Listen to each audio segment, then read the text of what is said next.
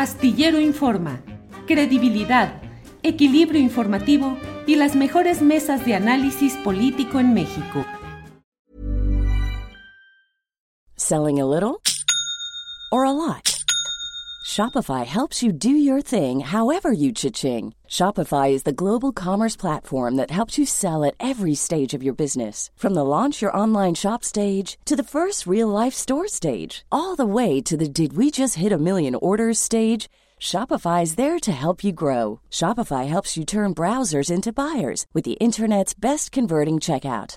36% better on average compared to other leading commerce platforms because businesses that grow grow with Shopify. Get a $1 per month trial period at shopify.com/work. shopify.com/work.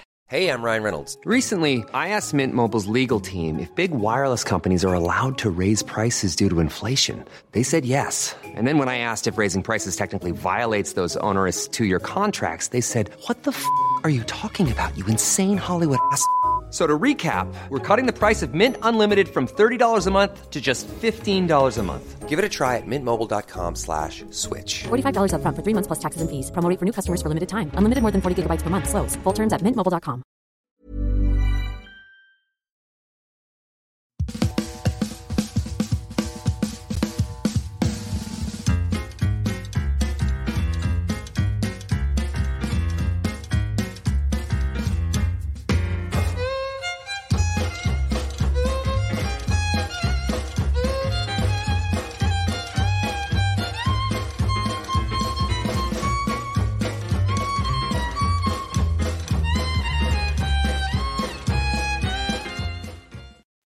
Buenas tardes, buenas tardes. La una de la tarde de este martes 28 de noviembre de 2023. Muchas gracias por acompañarnos en esta transmisión. Como siempre, es un placer el poder platicar con ustedes, comentarles algunas de las cosas relevantes de estas horas, de este día. Y bueno, como siempre, muy agradecidos de quienes nos acompañan en lo general y en particular a quienes entran al chat de esta transmisión.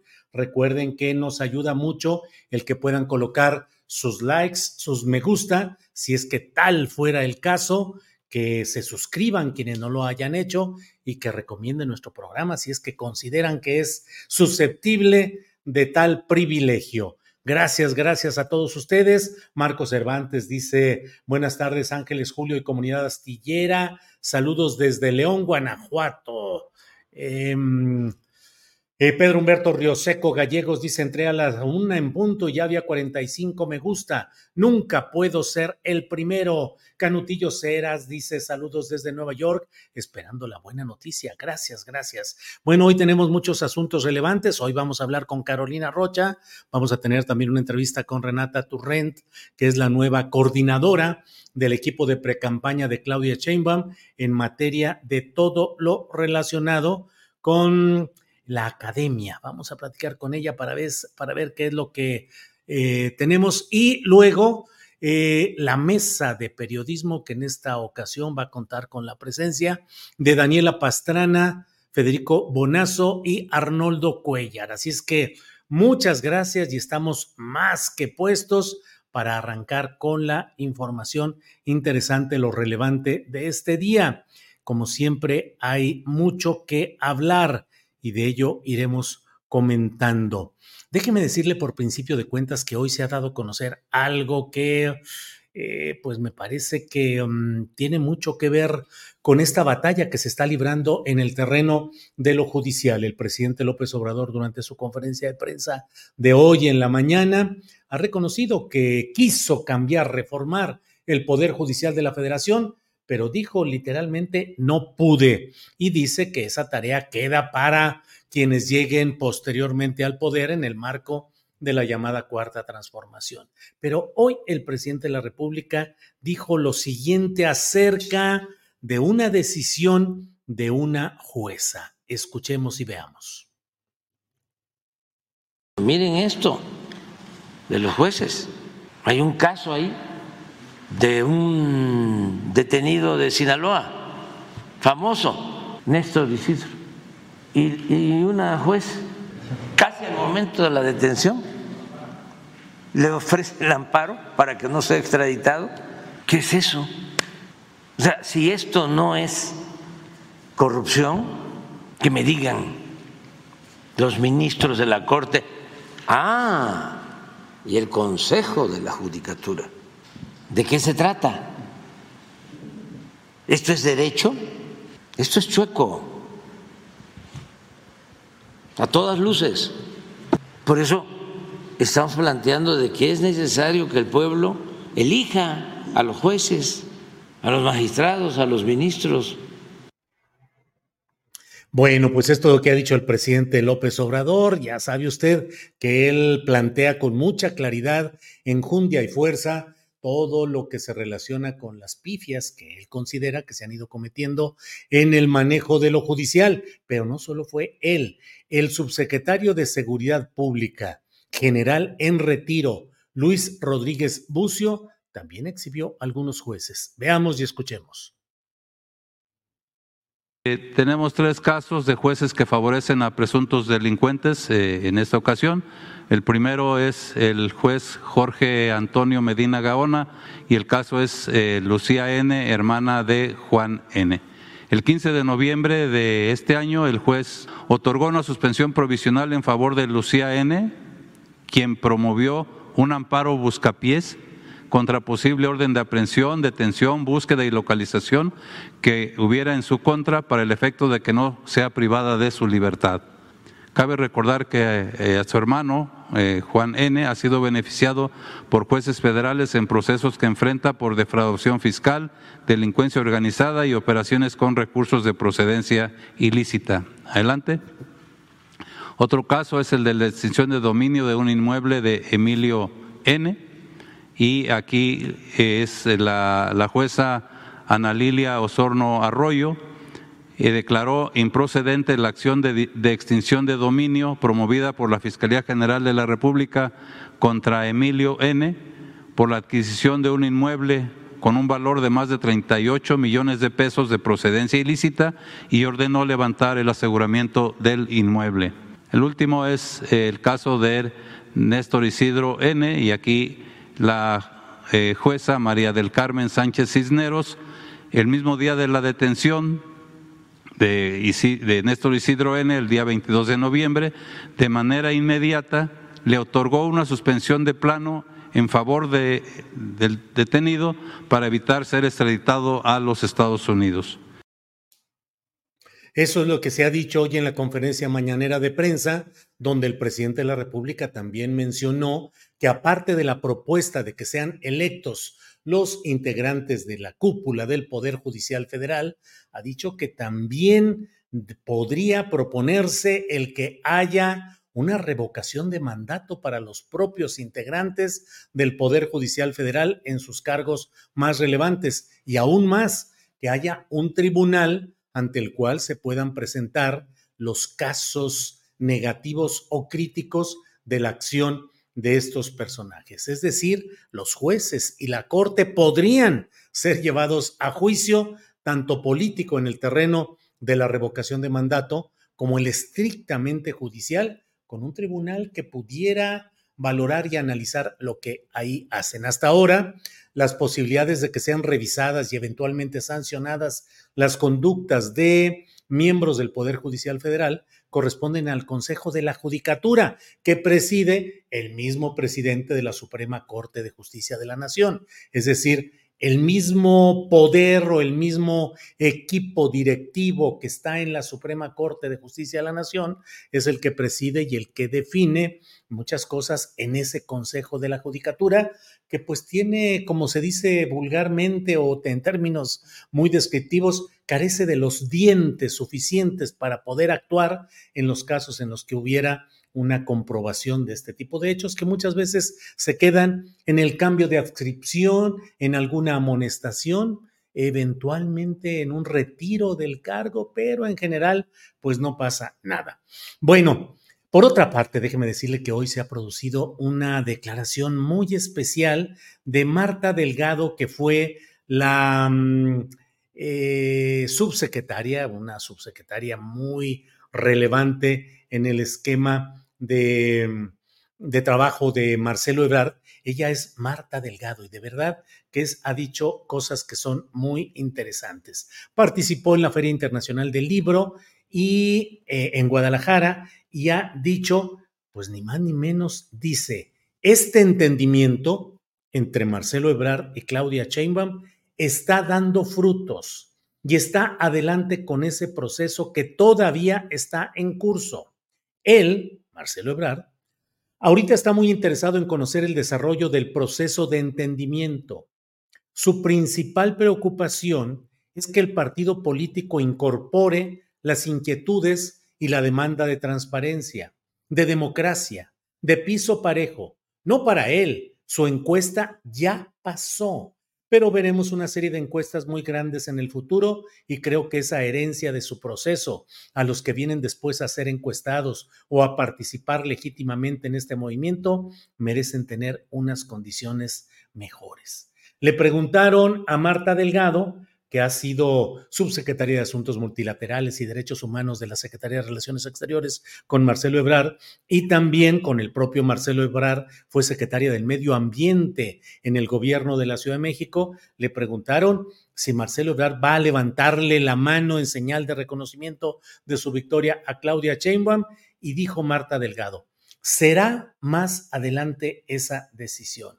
Por otra parte, dijo que Gerardo Fernández Noroña ha arremetido en varias ocasiones en contra de Marcelo Ebrard, por lo cual le pidió que asuma su labor de vocería y no emita sus opiniones. Todo esto que le he leído está consignado en la nota de José Antonio Belmont, publicada en el diario Milenio en su portal. Está ahí disponible. Es una interpretación bastante curiosa porque eso implica o señala que Marcelo Ebrard persiste en sostener que hay ese entendimiento en el cual a él y a su corriente deben valorársele como una segunda fuerza dentro del partido, Morena, y que por otra parte la principal preocupación es que las próximas encuestas en las cuales ellos habrán de participar como corriente tenga estas condiciones específicas de piso parejo y de respeto democrático que está planteando Marcelo Ebrard.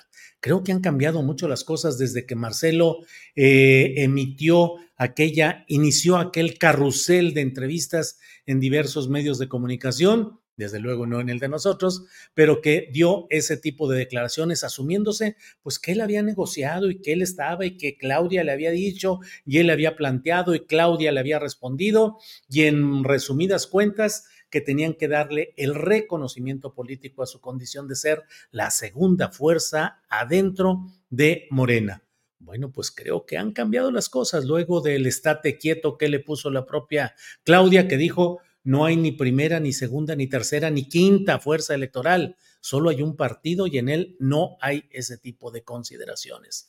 Sin embargo, bueno, pues está pendiente todo esto. Como le he informado con mucha anticipación, falta que haya la audiencia a la cual tiene que concurrir el propio Marcelo Ebrard o enviarla por escrito o una carta poder con un representante para defender su postura ante la Comisión Nacional de Honestidad y Justicia, donde esto todavía se va a llevar un ratito. Pero, pues Marcelo Ebrard sigue, según lo que dice su pieza importante en el manejo político, Marta Delgado, sigue aferrado a que hubo un entendimiento que va dando frutos, que una muestra de ese entendimiento y los frutos es que hayan incorporado a Jesús Peña, Jesús Valdés Peña, como en el equipo de coordinaciones de precampaña de Claudia Sheinbaum. Digo, la mera verdad, ese lugar era y estaba absolutamente destinado para Marcelo Ebrard, quien decidió enviar un representante. Pues no es que haya un avance o alguna cosa en especial, se le ofreció un asiento, no lo quiso ocupar y mandó un representante. En fin, pues tenemos todo esto que forma parte de lo que va sucediendo en este ámbito político partidista electoral. Bueno, pues la propia Claudia Sheinbaum determinó, nombró coordinaciones de precampaña y entre ellas eh, Renata Turrent, subdirectora de Sentido Común, esta publicación que tiene información y análisis desde un flanco de izquierda de lo que va sucediendo en la política nacional. Vamos a una entrevista con ella.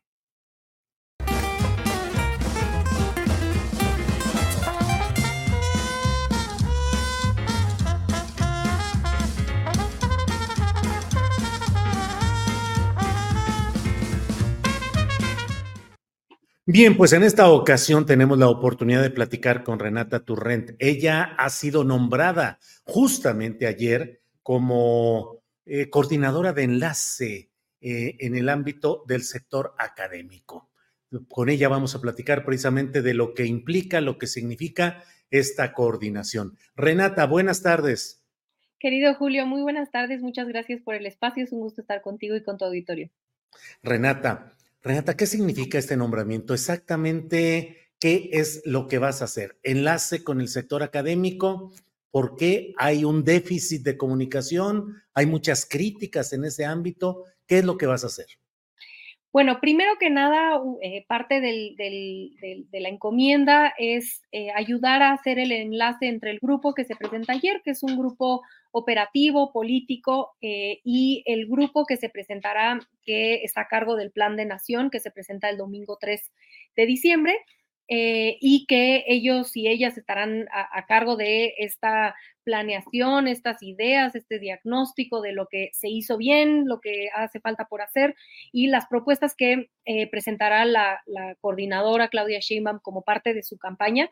Entonces, ese enlace entre estos, estos dos grupos, eh, yo voy a estar colaborando con eso, por un lado. Eh, y por el otro lado, hay, digamos, hay trabajo ya muy recorrido. Claudia Sheinbaum ha sido muy, em, ha tratado de acercarse a, a ese grupo de académicos, de científicos, el cual es, es totalmente cierto que se ha ido alejando, se ha alejado de la 4T este sexenio, y que Claudia como ex académica, como ex científica, ella, eh, digamos, eh, toda su o, grandísima parte de su carrera la hizo en la academia, por supuesto que quiere acercarse y tiene un interés eh, genuino, no solamente, por supuesto, porque son cuestiones electorales, lo podemos ver en la gestión de gobierno que ella hizo aquí en la Ciudad de México, con las universidades Rosario Castellanos, con las mi beca para empezar, etcétera. Tiene una agenda de educación pública y de acercamiento al sector muy importante que, por supuesto, se traduce hoy a eh, eh, tratar de ampliarlo.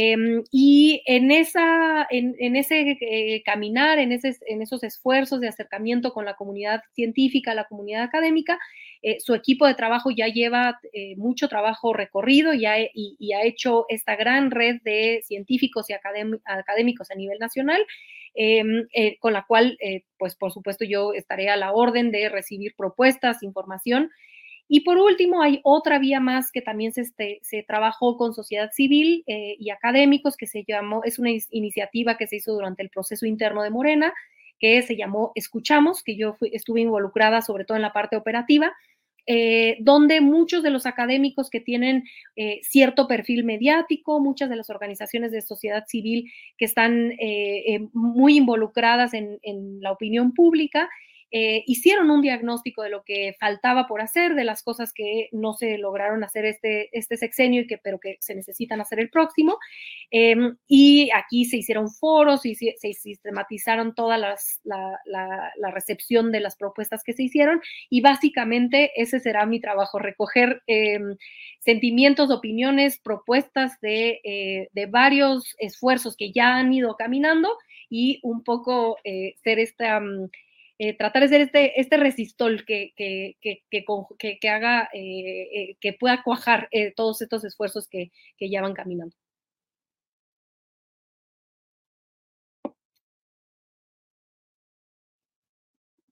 Creo que tu micrófono. Perdón, ahora yo soy. bueno, así sucede, Renata. Oye, Renata, ¿cuáles son los focos rojos que detectas eh, la relación en lo que ha sido el CONACIT es uno de los puntos, otro el CIDE, algunos otros más. ¿Cuáles son los puntos, los focos rojos de este ámbito? Sí, estos dos, CONACIT y CIDE, fueron de los dos más mediáticos, eh, por supuesto. Eh, hubo otra situación que, que, también sucedió y que creo que es un, un foco rojo que, que, a su vez le abre un espacio a Claudia Sheinbaum para eh, mostrar una política diferente, y con esto no quiero decir que Claudia Sheinbaum sea diferente eh, en lo fundamental al presidente López Obrador, pero sí un poco disputar esta idea de que es una calca o que es un títere, eh, que no tiene agenda propia, y un poco este ejemplo de tener una coordinación eh, específica para acercarse a ese, al sector académico es parte de esa propuesta de, distinta que tiene al, presidente López Obrador. El otro evento que también fue un foco rojo que, yo agrego es esta cuestión de, eh, de, cuando la fiscalía revisó algunos de los fideicomisos, algunas de las del financiamiento, eh, en el cual incluso Claudia Sheinbaum, ahí en, el libro que le hace Arturo Cano, menciona que ella estuvo en total desacuerdo en, el manejo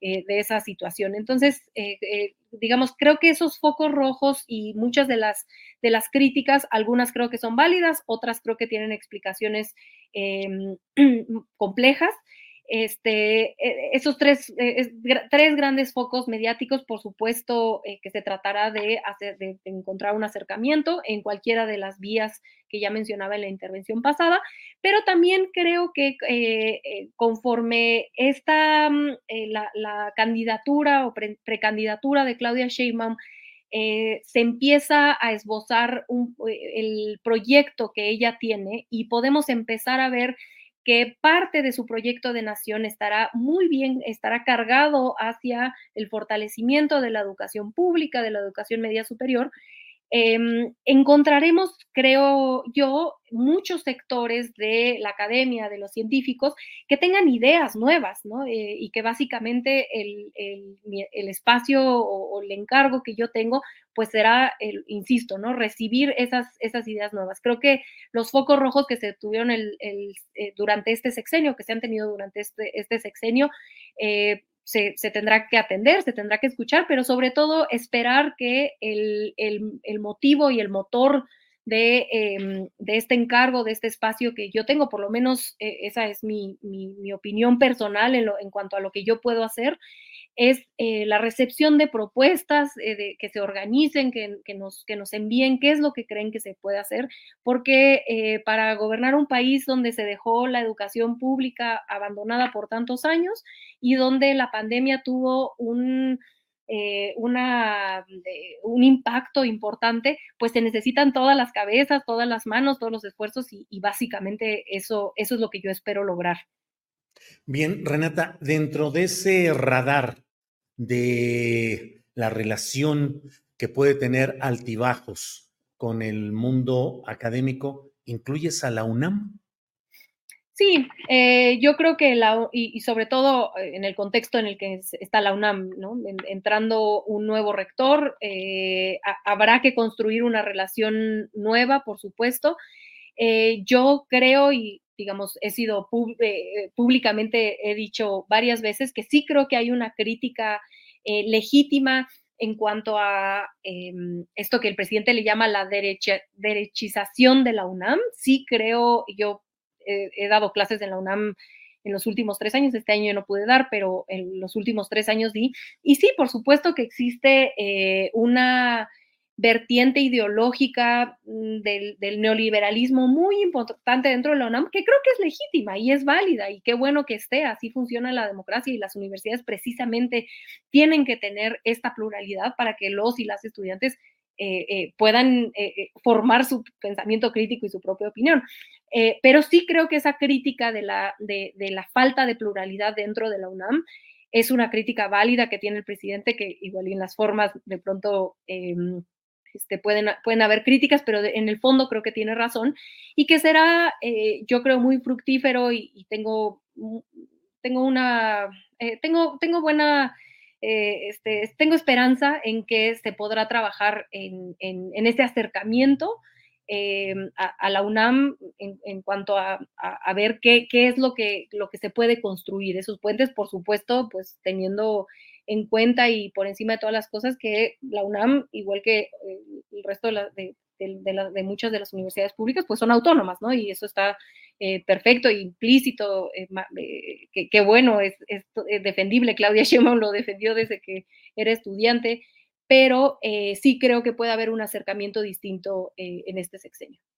Renata, en ese ámbito de las universidades públicas y en particular de la UNAM, digamos que eh, podría empujarse la idea con respeto a la autonomía de una mayor democratización en sus órganos internos de gobierno, uno, y dos, una mayor transparencia en el uso de recursos públicos? Absolutamente. Yo creo que eh, como cualquier institución pública, eh, yo es una de las, de las críticas que, comparto con el presidente, que sí creo que de pronto ciertas partes del sector público más amplio de, lo que entendemos como el Estado mexicano, sí se han quedado atrás en cuestiones de transparencia, en cuestiones de democratización, de apertura.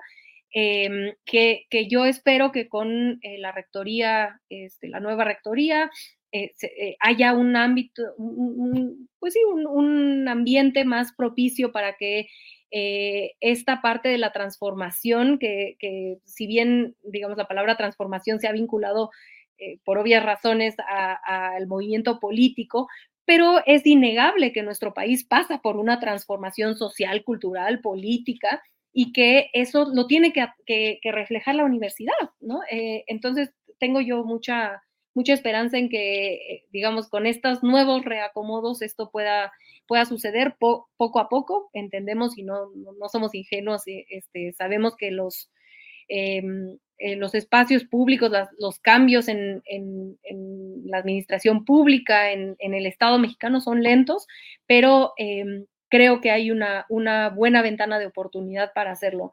Eh, la democratización, el uso de recursos públicos. Hubo varios escándalos durante este sexenio reportados eh, por, por, algunos periodistas sobre el gasto de plumas de 5 mil pesos en la UNAM, cuestiones de austeridad que, eh, pues recordar que es dinero público, ¿no? Entonces creo que esas críticas válidas se, pueden, se pueden atender eh, pero también hay críticas eh, o, demandas, más que críticas, quizá demandas legítimas de parte de la eh, comunidad académica que se tienen que tomar en cuenta y que tengo toda la certeza de que Claudia Sheinbaum está abierta a escuchar, a dialogar, a entender y sobre todo a incorporar estas ideas a su proyecto de nación.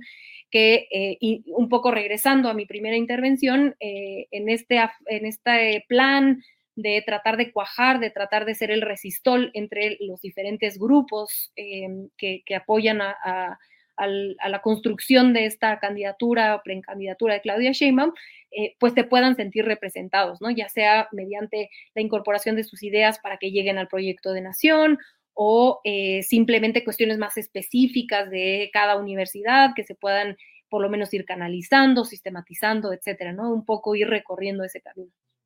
Eh, Renata, incorporar esas ideas y darles viabilidad implicaría que el próximo gobierno impulsara cambios legales desde el Congreso Federal. ¿Eso estaría en el camino?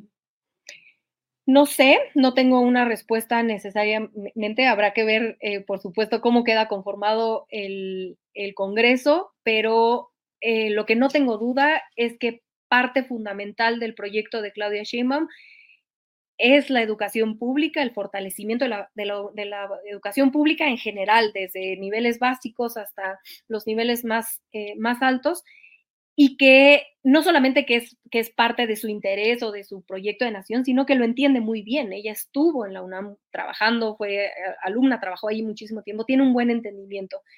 Eh, entonces, no tengo duda que al incorporar esas ideas y la salida que se le dé a esas ideas, ya sea eh, si se necesitan reformas eh, eh, por parte del Congreso, si se necesitan acuerdos, si se necesitan políticas públicas que, digamos, estarán, están en, el, en, los oídos de Claudia Sheinbaum, no tengo duda que estarán, y que se tomará, que ella tomará la, la, decisión, digamos, en caso de que primero que el pueblo de México la elija y que elija un Congreso que le favorezca, que si es necesario, no tengo duda que sea parte de lo que ella impulse eh, eh, de, la, mano del resto de los, proyectos, ¿no? Porque creo que, eh, digamos, cuando hablamos del plan C, que va a ser, el plan C lo, impulsa Andrés Manuel López Obrador y, lo mandaría al Congreso las reformas prioritarias, él todavía siendo presidente, Pero el plan C, eh, hay dos cosas. Uno, lo va, a impulsar Claudia Sheinbaum como candidata, ahorita desde precandidata, pero además de todo, pues eh, dentro del plan C, si bien eh, las primeras reformas que manda el presidente López Obrador, insisto, todavía serán suyas, todavía hay un espacio muy grande posterior para que Claudia Sheinbaum pueda incorporar su agenda política, en, la cual, insisto, la educación pública será eje fundamental si hay necesidad de hacerlo a través del Congreso. Renata, te agradezco mucho, te agradezco mucho la posibilidad de platicar. A reserva de lo que desees agregar, yo cierro solo preguntándote, ¿vas a seguir en tus espacios de opinión y de periodismo o te vas a concentrar ya en la responsabilidad como coordinadora, una de las coordinaciones del equipo de precampaña de Claudia? Y eh, te veremos luego en una cámara legislativa o en un cargo de gobierno? ¿Dónde te ves? Bueno, em, ahorita sí me voy a concentrar en, esto mayoritariamente. Voy a seguir este, participando en los medios de comunicación que me inviten un poco también para invitar, explicar este, este proyecto, eh, pero pues también haciendo esta, mm, pues esta labor de comunicación que llevo haciendo muchos años. Em, de manera paralela, pero sí, mi proyecto principal será, en, por lo menos en la pre-campaña, que es, eh, digamos, el, encargo que hasta ahorita tengo. Esta será mi prioridad, ella y mi hija. E, ese proyecto y mi hija serán mis prioridades. Em, y sobre mi futuro, este, todavía no, no, no, lo he pensado, no lo tengo claro, pero em, eh, espero ser, ser útil para que el, el proyecto de transformación se pueda profundizar. Creo que el ejemplo que Claudia Sheinbaum dio aquí en la Ciudad de México eh, habla por sí solo y espero poder ayudar en, lo que se pueda hacer en eso. Y lo último que sí me gustaría agregar, si me permites, es que hay algunas preocupaciones eh, de pronto que veo que creo que son legítimas sobre por qué una, un perfil que no necesariamente es académico, no soy profesora de tiempo completo en la UNAM, ¿por qué yo? Eh, porque hay eh, equipos completos eh, haciendo ese trabajo político en las universidades, este Consejo Nacional que les platicaba, donde tienen cuadros académicos en las universidades que ellos mismos han formado sus propios comités y que simplemente yo serviré como una coordinadora.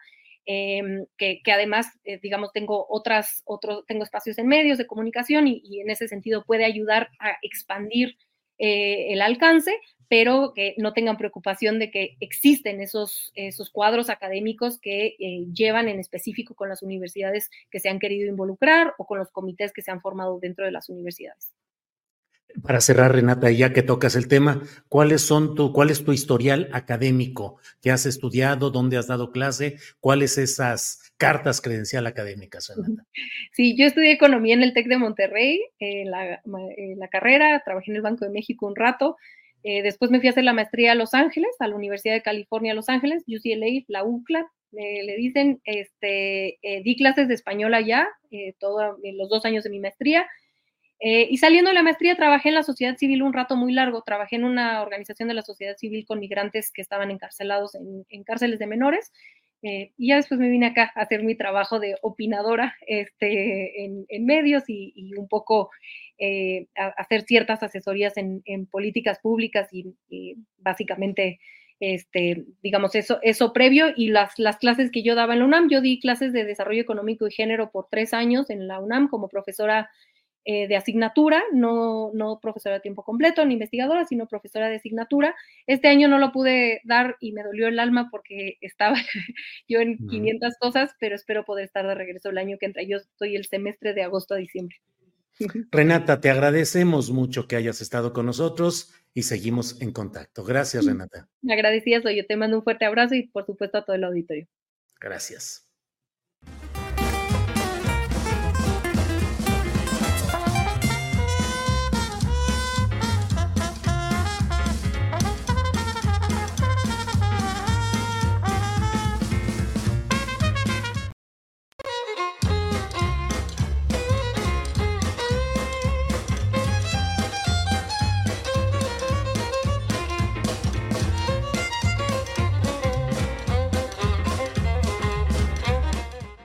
Bueno, pues ya lo sabe, ya lo sabe usted. Hoy es martes y los martes se platica con Carolina Rocha. conductora de programas de televisión, periodista opinante, siempre inteligente y analítica de lo que pasa en la vida política y social de este agitado país. Carolina, buenas tardes. ¿Cómo estás, querido Julio? Ya vi que a ti te lleva el tren. ¿Te lleva, el tren atrás? Así es, me lleva el tren, paz, me arrasa por todos lados. Caro, ¿cómo estás? Pues nada, yo mejor, mejor que los candidatos ni decirte, mira, estamos padeciendo de una onda fría, gélida que recorre al país, pero las campañas están que se calientan, ya esto es todo contra todos, o sea, de verdad que este fin de semana empezó la locura, ¿en qué día vamos? ¿Martes? Hoy es martes, sí. Y ya se están peleando, todos se pelean, se pelean. Twitter se ha convertido en, un lugar muy triste desde que no está Fox, pero, pero lo dejó caliente. Oye, pero a ver, relántanos por favor, casi con ánimo de cronista boxístico o de lucha libre, o ahora que se usan las artes marciales mixtas que son con todo, eh, ¿cómo vas viendo cuáles? ¿Cuáles son los, los encuentros o los choques que se están dando? Pues mira, es que fíjate tú que mucha gente, hoy leyendo a, toro pasado, como dice, ¿no? Lo que ocurrió el sábado, no lo repito demasiado, seguro ya lo vieron todos tus, las personas que te siguen en el canal de YouTube, pero bueno, Vicente Fox hizo lo que suele hacer, agarró el teléfono o la computadora, pisó una tecla, no pensó, se le da no pensar eh, y, y, luego simplemente vomitó lo que de su ronco pecho suele pensar, que la mujer es una lavadora de dos patas, que la mujer es, mira, la subió de nivel, ¿eh? de objeto, pasamos a dama de compañía, ¿ves? y así decidió que quería golpetear a la esposa de Samuel García, a Mariana Rodríguez, y pues, ay Dios mío, que, que no sabían lo que se estaba metiendo, porque si alguien mueve las redes y si alguien sabe, este, pues sí, calentar los entornos como una influencer nata, pues es la chabacana mayor, como creo que se llama ahí en el Twitter, y le han puesto una zumba a Fox que nunca se arredró, nunca se echó para atrás ni se excusó, tuvo que ver como ella le decía, señor, no soy yo dama de compañía y viva la niña, le dice, ni yo ni todas las mujeres, ¿eh? Usted parece que anda en otra época. Y le explicó que eso que él hacía era violencia de género en un segundo tuit. Y Fox, en vez de doblar las manos, pues en vez del cállate chachalaca. Ajá, que le hubiera hecho mucho bien. Me dijo, eres jefa de campaña furioso. Yo creo que porque él siente que esa autoridad de ir como pareja presidencial a cualquier lado era de él solito, Julio. Yo, yo sí creo que lo de, lo, de Fox es más profundo que lo que queremos ver. Ahora, si alguien tenía... Sí, sí, perdón, adelante. Ah, no, pues tú lo ibas a decir. Él tenía su Marta, ella se llamaba Marta, era su jefa de campaña y vocera, y fue su señora, ¿Te acuerdas que le decían la señora a toda la gente en la prensa? La señora Marta. Sí. La señora Marta decía y todo el mundo temblaba. Y ya fue su señora de manera oficial hasta un año después, porque Fox, pues sí, viene salido de la Santa Inquisición y tuvo hasta todo un escándalo porque quería que le anularan el matrimonio. Eh, no sé si le pudieron anular a los hijos, ¿verdad? Eh, ah. Seguramente él argumentó que él no hizo nada para tenerlos porque, pues, este, él es un puro santificado en el nombre de Dios. Digo, ¿yo qué voy a saber? El asunto es que hasta que anularon matrimonio, doña Marta como Fox pudieron oficializar esa bellísima pareja presidencial que marcó una época en nuestro país, mi querido Julio, y peligra, peligra el trono. Imagínate que la parejita, pero juvenil, jovial, le derroca este asunto de una mancuerna político-electoral con jefa de campaña como la tuvo Fox, que era Marta. Él está muy enojado que sea Mariana, nada más que le quitó completamente el estatus de esposa y ya no te hago el cuento largo, lo suspenden en Twitter o más bien no sabemos. ¿A ti te queda claro? No, todavía no, porque además él envió un mensaje a Milenio diciendo que no sabía por qué había sucedido, pero varios expertos en estos asuntos de las redes sociales dicen que es eh, diferente cuando se usa esto de que Twitter suspende la cuenta. Mira, lo que sube en pantalla justamente Arturo, tu grandioso productor, es cuando te suspenden una cuenta. Así, es, así, aparece cuando Twitter lo hace. Ahora, te juro, ¿eh? me metí a ver sus, sus, reglas. Y luego, cuando tú bajas tu cuenta, ves la suspensión permanente, es la medida que ellos hacen y aparece el letrero que enseñé. Si nos vamos a la otra fotografía, cuando tú bajas tu cuenta por voluntad tuya o de Marta, esa no es, esa es suspendida. Te la este, dice, no puedes, esta cuenta ya no existe. Eso es cuando tú la quitas. Algo salió mal o no existe. Anoche veíamos algo salió mal, hoy por la mañana vi, esta cuenta no existe. Es decir, pues no hay suspensión. Y Vicente Fox, como tú muy bien decías, dice que nunca recibió ninguna carta que dijera, este, te suspendimos la cuenta. Por ende, este, pues parece que alguien le hizo la malora a Vicente, ¿verdad? O Vicente miente y sabe que él la bajó, o se la bajaron y nadie la avisó, es decir, Vicente es como mandibulín y nadie lo respeta. O bien él mismo la bajó por error y ni siquiera se dio cuenta y ahora está. Tampoco. No sabe escribir, pero bien que sabe subir los tweets. Entonces, por ende, pues a mí se me hace que. El asunto es que alguien anda mintiendo. Yo no creo que X va a cambiar sus reglas y su forma de estipular cuando algo está suspendido, nada más porque es el expresidente Vicente Fox. Este, y, y, y hasta ahí este caso, porque ya habían hasta este Ay, mira, hoy yo veía a Ciro, me gusta mucho verlo en la mañana porque la verdad es que trae buena información, se desgarra, uno siente un termómetro para todos lados y anda, censura Fox.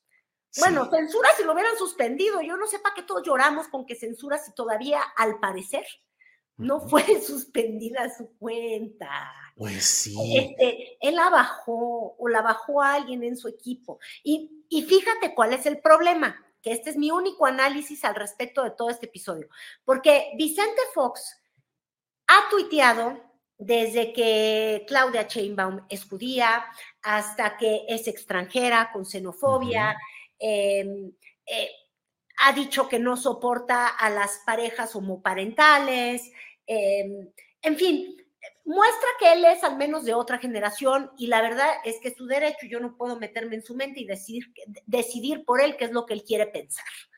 Ese es Vicente Fox. Un día es prista, otro día es panista y luego ya regresó al PAN. Ahora, le ha hecho un profundo daño a la campaña de Xochitl, que ya de por sí, sí. está cambiando equipos. O sea, dicen que el lunes, o sea, ayer llegó eh, Max Cortázar, imagínate, tener que limpiar los cochineros de Vicente Fox, casi como cuando él llegó a la presidencia con Calderón. ¿Y qué nos dejó este güey? Así, así está estrenándose con Xochitl, ¿qué nos dejó este señor? Pero yo nada más quería acotar algo. Xochitl tuvo que salir, decir que, que lo que decía Fox, ella no coincidía. Eh, imagínate, tuvo que aclararlo en un tuit y luego ya en declaraciones de prensa. Es decir, ¿cómo le haces para quitarle más el foco a una campaña que está sufriendo de, ella dice que de exceso de foco negativo, eh, muchos te dirán que de falta de foco porque no está enfocada y porque son hierro tras hierro tras hierro, ¿no? No es que uno sea el medio que la quiere andar fregando a doña Xochitl, sino que todos estos episodios, estas anécdotas deslucidoras, pues le pegan a su campaña como si ella fuera la mala suerte y, y, se le cayera siempre una nube negra. Y el problema que yo veo de fondo, Julio, es si ella no tiene por qué responder por Vicente Fox, pero el problema es que el PAN invita a la plenaria del día antes, del viernes, a, Vicente Fox como el gran panista. Lo sientan en primera fila, junto a Santiago Krill, junto a Xochitl Gálvez, es decir, enjaretan a Fox como el gran estandarte del PAN.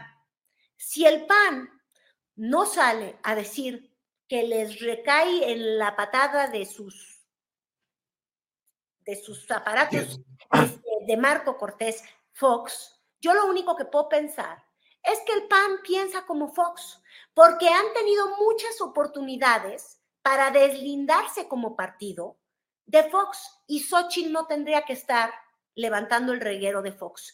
Ya había dicho, o sea, esto no es una novedad, ya había acusado de ser judía, o sea, ya había mostrado antisemitismo Fox.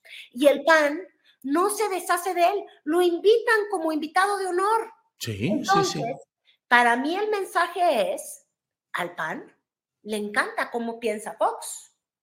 Pues sí, desde luego, porque Fox fue el hombre que históricamente echó al PRI de los Pinos, pero luego fue el que le puso la alfombra roja a Enrique Peña Nieto para que regresara a los Pinos. Y en el fondo es un personaje indefendible políticamente, pero el PAN se esmera en incorporarlo a su em, escaparate de las principalísimas figuras. Oye, Carolina, pero hay otro tema que me parece que es importante y no sé cuál sea tu punto de vista, que ha sido la presentación del equipo de precampaña de Claudia Sheinbaum. ¿Cómo lo viste?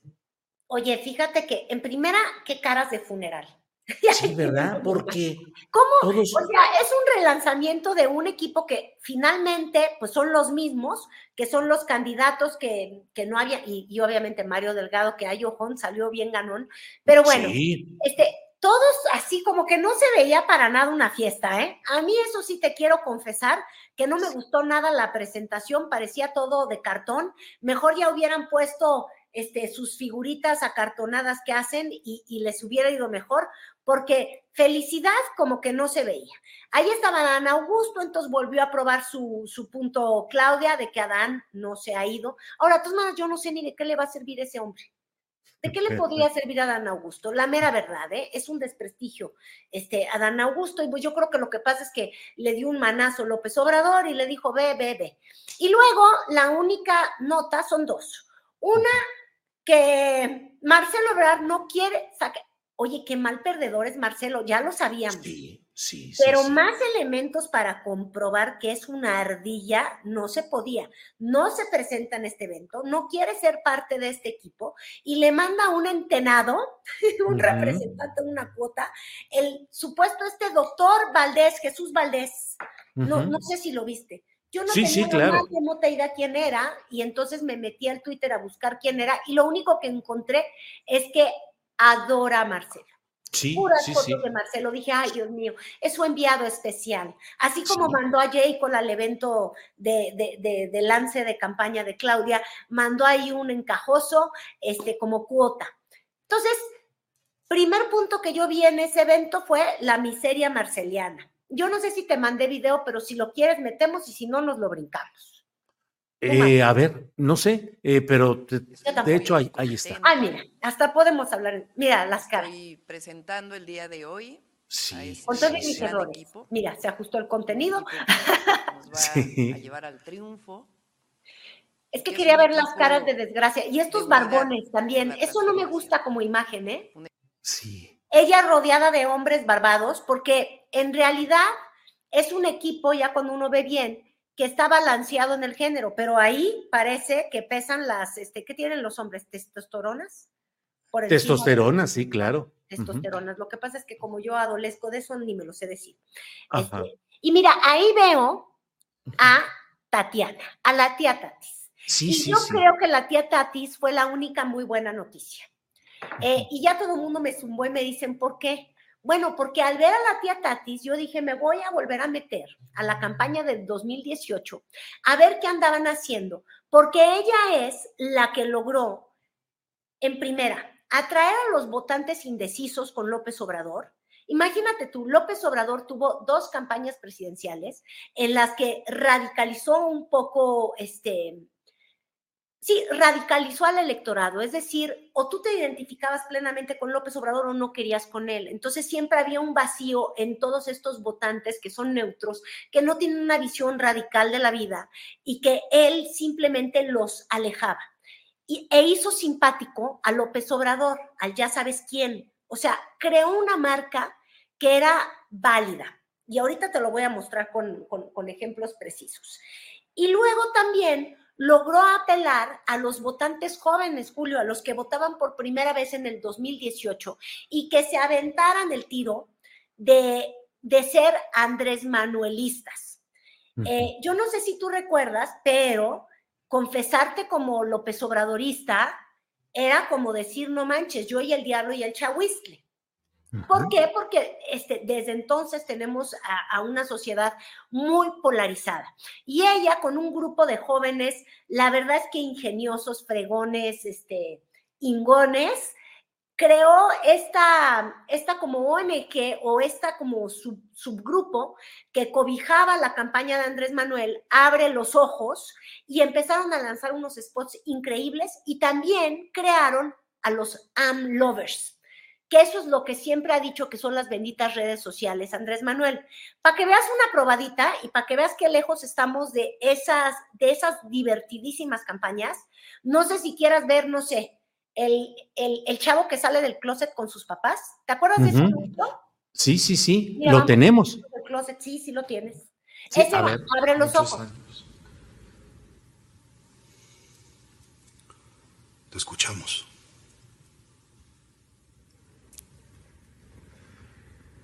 Soy...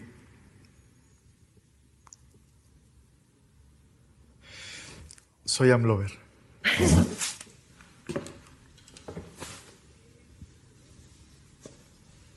Voy a votar por Andrés Manuel.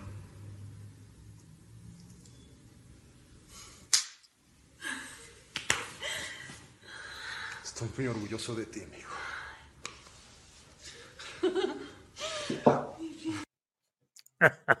Era buenísimo.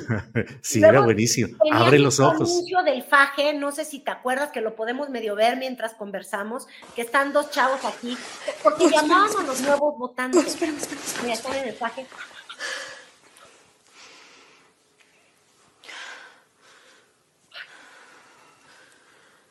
¿Todo bien? Es que. Es que voy a votar por Andrés Manuel.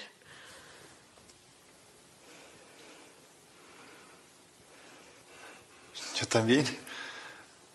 ¿Es en serio? Sí. Eran no, muy divertidos. Muy y el chavo, si no iba a votar, ya ahí aprovechó para decir que sí votaba. Digo, no, pues, pues bueno. No, ¿quién no te va sí. a convencer así? Y entonces ella, de alguna manera, es la que organizó todos estos talentos para crear todos estos videos que eran muy virales. Este, el de ya sabes quién, no creo que necesariamente sea de ella. ¿Te acuerdas que eso también hay? Hoy en la mañana Xochitl empezó a decir, ya sabes quién no o no quién. Sí, Ay, sí. ¿Y quién sí? Es que de ella. verdad. Sí. No, Oye, no, sí, es que ¿qué, es, qué, ¿qué pasa con la creatividad y con la imaginación y con la modernidad? Porque las cosas van caminando tan rápido que hacer anuncios políticos, propaganda política, ya no es como antes simplemente echar el rollo, ponerte ahí y decir solemnidades. Se necesitan otras fórmulas y, por ejemplo, Xochitl no lo está entendiendo, tampoco lo está entendiendo Claudia, que hasta ahora está muy apegada a esa dinámica tradicional, ¿sí? ¿Viste? Sí, en fin.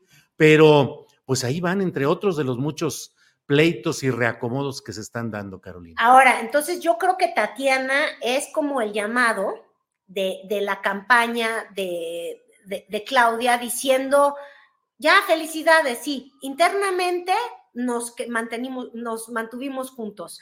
Este, internamente movilizamos el voto, el duro, ¿no? Entonces tiene eventos muy exitosos con muchísimos acarreados y otros eventos no exitosos porque no mueven el músculo, pero el músculo está. ¿Estás de acuerdo, Julio? Uh -huh, Ahora, uh -huh. si vas a ganar una elección y si vas además a crear mayorías, como es la intención supuesta del plan C, ese de Claudia, pues tienen que llamar a los nuevos votantes, a los indecisos, a los jóvenes.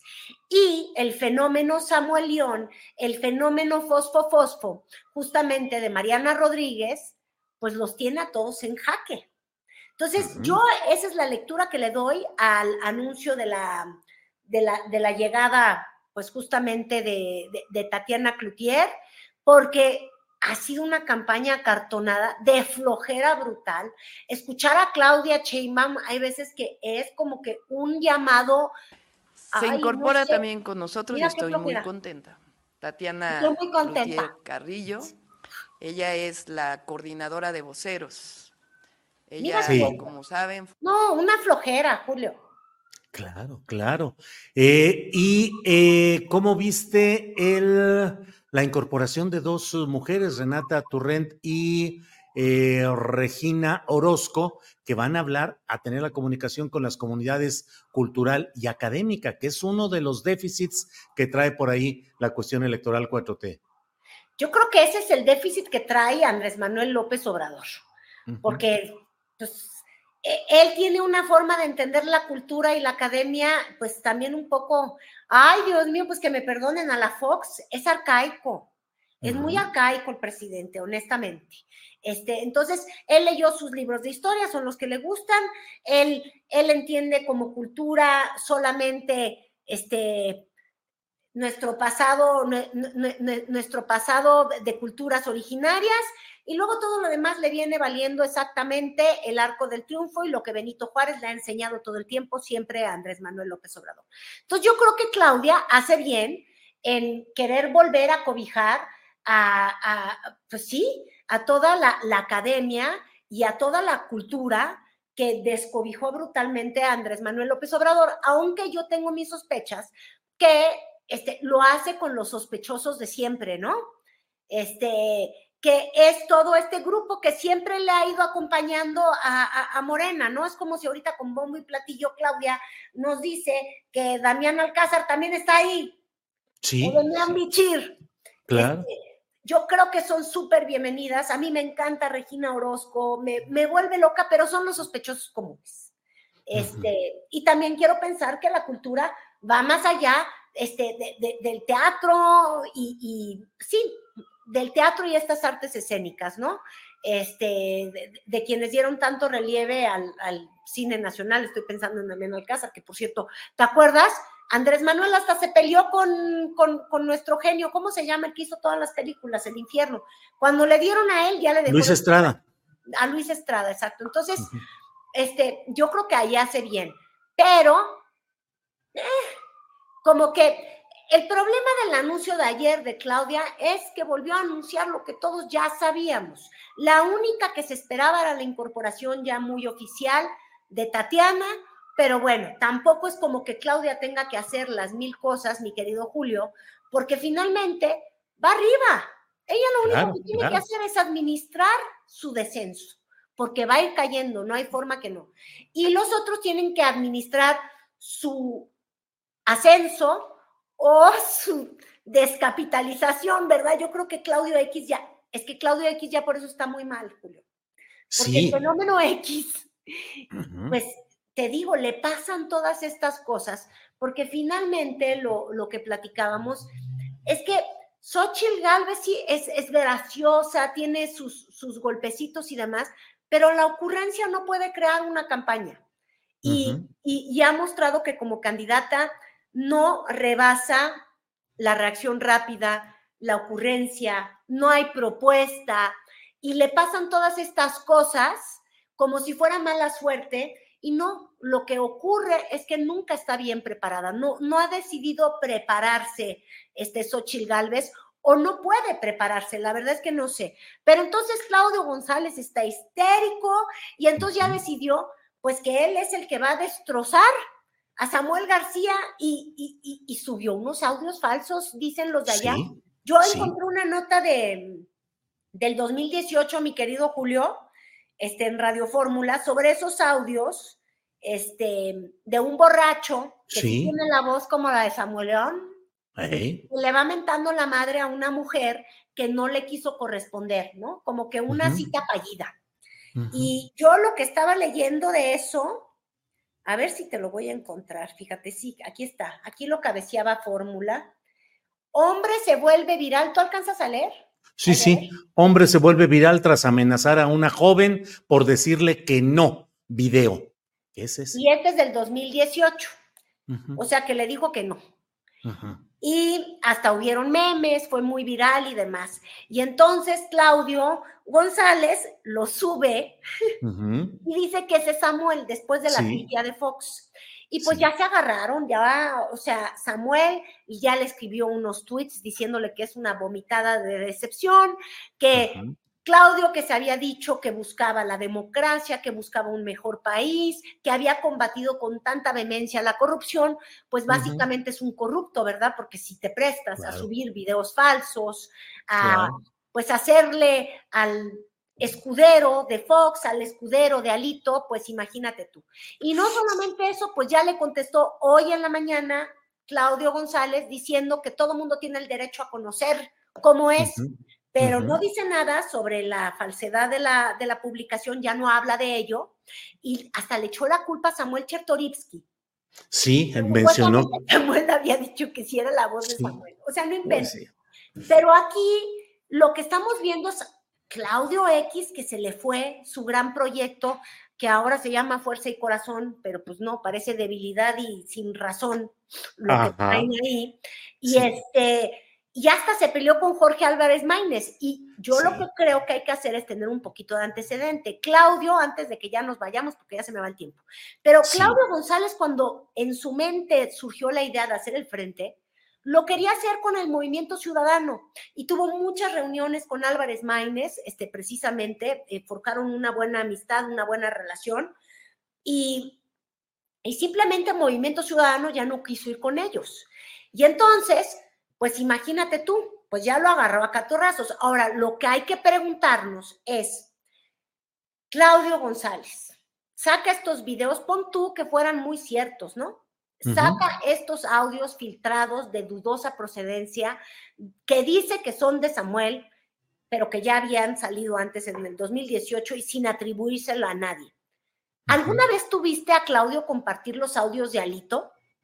No, claro. De Alito salieron de audios con corrupción, no nada más con que estoy pedo y pinche vieja no me pelas, ¿no? Como ardido borracho. Este, no, estamos hablando de dinero público, de vamos a matar de hambre a los reporteros. No sé, estoy haciendo memoria, quizás estoy equivocada. Claudio González, que odia la corrupción este, y que es un demócrata, no hombre, ¿subió alguna vez los audios de Alito? Creo que no, yo no recuerdo eso, ni recuerdo una insistencia, al menos si los habría publicado, no hizo insistencia en nada de esto. Pues Entonces, ese es el problema en el que estamos todos atascados, los dobles raseros. Entonces, están peleando como dicen las manas, se están peleando porque, pues, porque hay mucha desesperación eh, y porque yo creo que en realidad las cosas no están saliendo en el frente como se quisiera y, y pues para estar renaciendo les está costando mucho. Carolina Rocha, te agradecemos mucho la posibilidad de estar platicando porque tienes un compromiso y más vale ir, eh, sí, sí, que te vaya muy bien, gracias y nos vemos la próxima semana a reserva de lo que desees agregar, Carolina. Muchísimas gracias, Julio. A ti. Agradecido como siempre en los martes. Gracias. Hasta luego.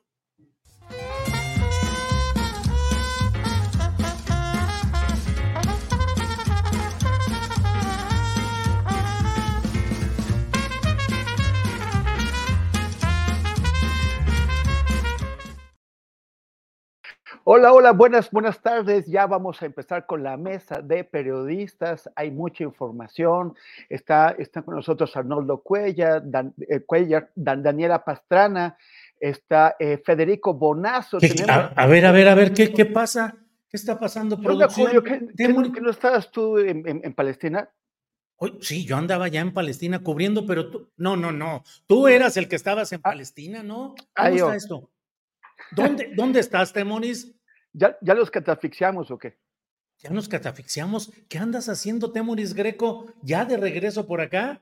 Sí, sí, sí, ya, ya, ya, ya, de vuelta este, en, los fríos de la, de la Ciudad de México. Bueno, allá se había puesto muy frío también, por cierto.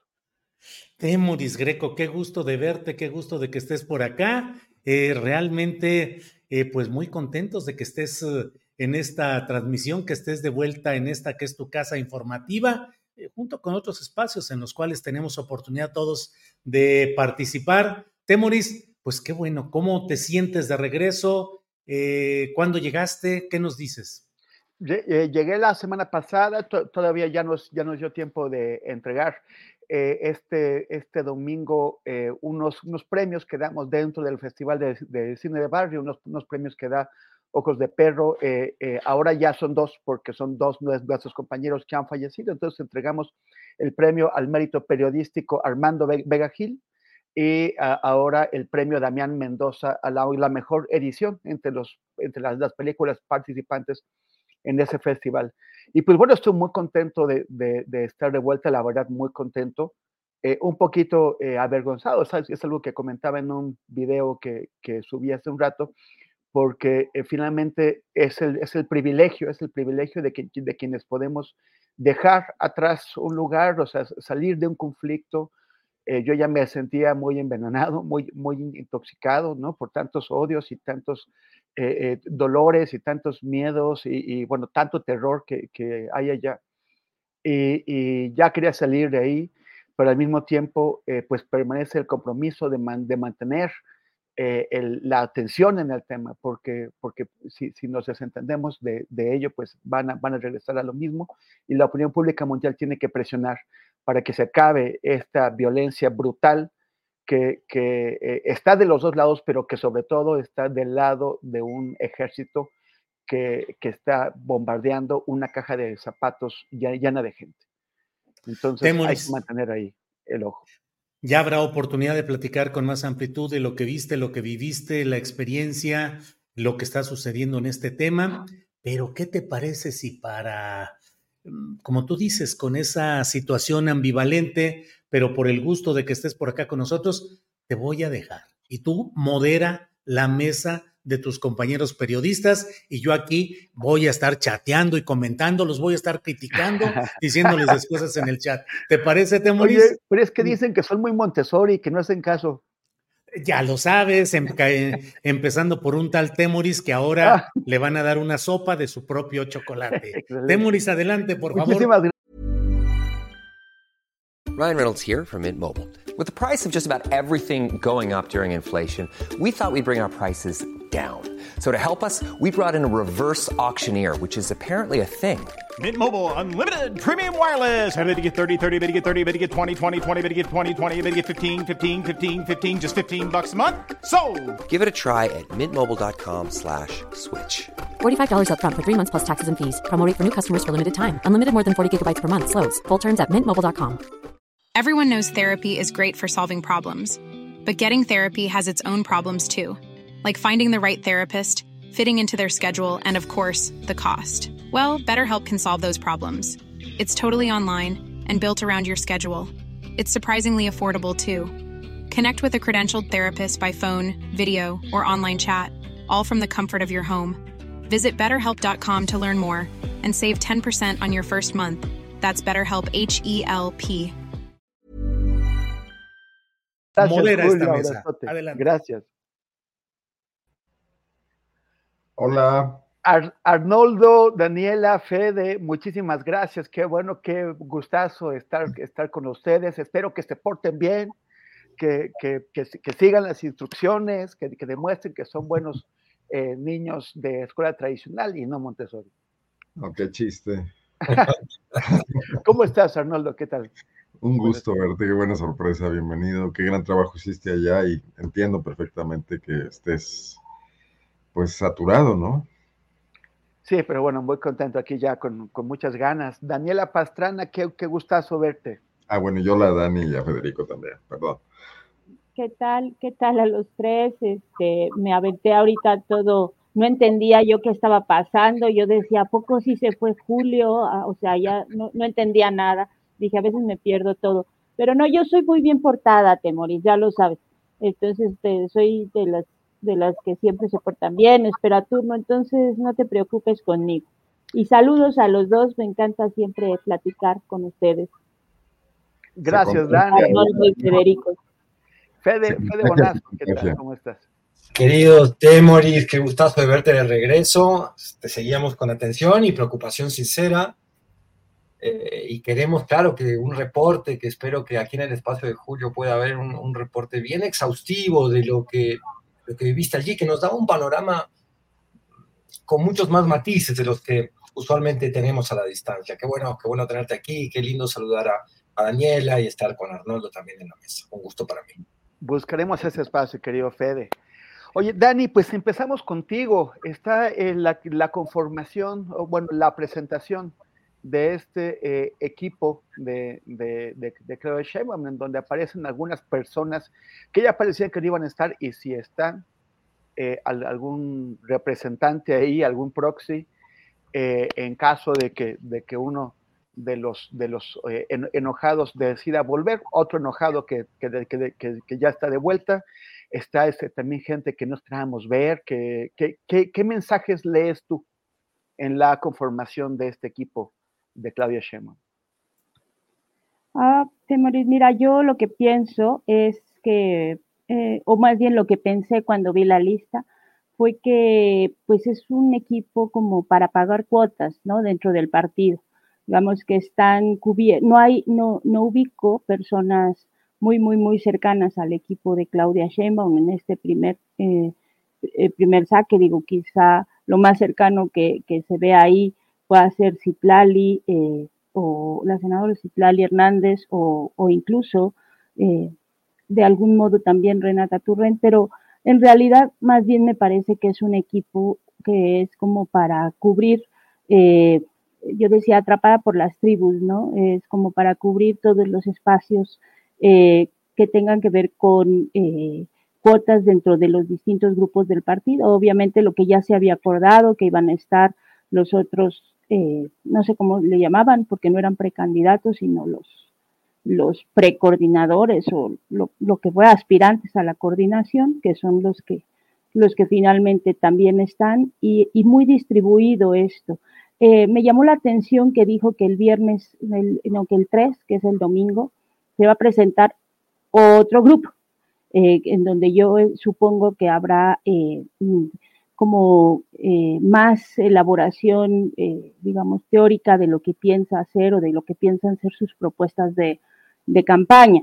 Eh, porque en este parece que están como muy cargos muy operativos. Me llamaba la atención, por ejemplo, el cargo de, de Tatiana Cloutier, que decía coordinadora de voceros, y yo decía, pero pues si solo hay un vocero que es de Fernández Noroña, y bueno, ese es incoordinable, ¿no? Es como esta mesa que cuentan aquí, o sea, no es como una forma, no es alguien a quien se pueda coordinar nadie. Eh, eh, entonces, eh, digamos que en un primer saque y en una primera lectura así lo vería, creo que es como la presentación formal, la presentación como nominal, diría yo, y no quien más cercanamente puede estar trabajando con ella. Eh, porque no veo en, en, este, en este grupo que se presentó alguien que, realmente esté eh, cerca de lo que ha sido su gobierno y su proyecto y, y, su proyecto personal, que espero que ya lo vayamos definiendo en las próximas en las próximas semanas, que vayamos teniendo más perfilado, pues, qué es lo que nos va a proponer para la campaña. Oye, Dani, eh, ya, ya, ya le va Arnoldo, pero antes quisiera que nos dijeras algo. ¿Qué opinas tú del peso que, tiene el sector femenino en este, en de, este eh, grupo? ¿Qué, ¿Qué, te parece? ¿Crees que hay algún que, que, demuestra algún interés o preocupación o atención especial de Claudia Sheinbaum hacia los temas de, la, de, la, de las mujeres? Que, hay, hay, críticas que en el, en el sexenio actual eh, no fueron tan importantes como, como, como se esperaba. Pues em, mira, es, paritario y eso me parece bueno. Siempre yo voy a defender que haya estos espacios como paritarios. Eh, pero insisto, a mí me parece que es un poco más como nominal, como lo que tenía que presentarse para cubrir esas cuotas. No, o sea, no lo veo como, como eh, eh, la, no, no, me parece que sea la conformación del equipo que realmente va a estar cerca de la candidata trabajando, ¿no? No lo siento así porque pues son como distintos espacios de distintos grupos de, del partido. Muy partidista, no, no, no, hay como muchas, no, hay espacios o no hay personas que estén fuera de la, de la estructura partidista. Y, y bueno, pues me, me, parece, contestando tu pregunta, que está bien que sea paritario, pero que al final de cuentas, eh, pues vamos a ver, en, digamos, en el peso que tiene cada área operativa, lo que va a ser cada uno, pues realmente el sentido como más femenino de ese equipo, ¿no? ¿O no? Vale, gracias. Arnoldo Cuellar, y bueno, este, desde tu perspectiva guanajuatizante, eh, ¿tú qué opinas, no? Bueno, está Tatiana Cloutier, este, eh, o sea, ¿tú, ¿tú, ves ¿Qué opinas de que la, mayor parte de las personas que están participando esté tan fuertemente identificada con el centro de la República? Y, también esto, esto que, que, decía Dani Pastrana, que Gerardo Pérez Noroña es incoordinable. Bueno, pues a él le toca hacer enlaces, enlaces con, eh, con, con, organizaciones, o sea, le, le toca eh, coordinar también, ¿no? Y, e involucrar y sumar. Y no, no sé si, si sumar haya sido como el eje de, las, de, los eh, trabajos o de la práctica política de Gerardo. ¿Tú crees que se, que se dejará coordinar, que será buen coordinador, que, que se va, que, que, va a cambiar de actitud para, para ser eh, pues un factor de suma? Bueno, eh, los mensajes como de este tipo, los anuncios de equipos, primero habría que decir, y esto va a generarme las simpatías de todo el chat, que, sigue siendo una política muy priista la que ejerce la cuarta transformación, o sea, son ritos rituales muy tradicionales de la política mexicana, que igual hace el PAN y igual hacía el PRD, que ahí no se ha logrado pues modificar eso. Estamos entrecargada entre administración de, un capital político enorme, entre pues e, el olor a poder que transmite Claudia Sheinbaum como heredera de Andrés Manuel López Obrador y el fenómeno de la cargada, desde luego, que genera. Entonces, tomando en cuenta todo eso, no, no podemos esperar algo muy novedoso y en ese sentido el mensaje que se manda con una lista de nombres como este, pues es en primerísima instancia el de sus biografías. Pero no podemos quedarnos en eso porque, digamos, Fernández Noroña, Fernández Noroña ha sido un opositor consistente, un tipo combativo, un hombre inteligente, que además le gustan los medios de comunicación, que es buen polemista, que también tiene esta fama, pues, de, de salirse, de, tirar para el monte, ¿no? De repente, de no aceptar líneas partidistas, de ser un personaje como solitario, encabezando su propia tribu, quizás pasando por varias antes, pero ahora eh, con una base social, desde luego que se nota cuando, cuando se notó en la primera eh, pre-pre-campaña. Pero hoy es otro el tema. Hoy el tema es la primera continuidad del poder político que conquistaron en 2018 es la institucionalización de la cuarta transformación. Y yo creo que ahí todos pueden aprender nuevos roles, les conviene hacerlo.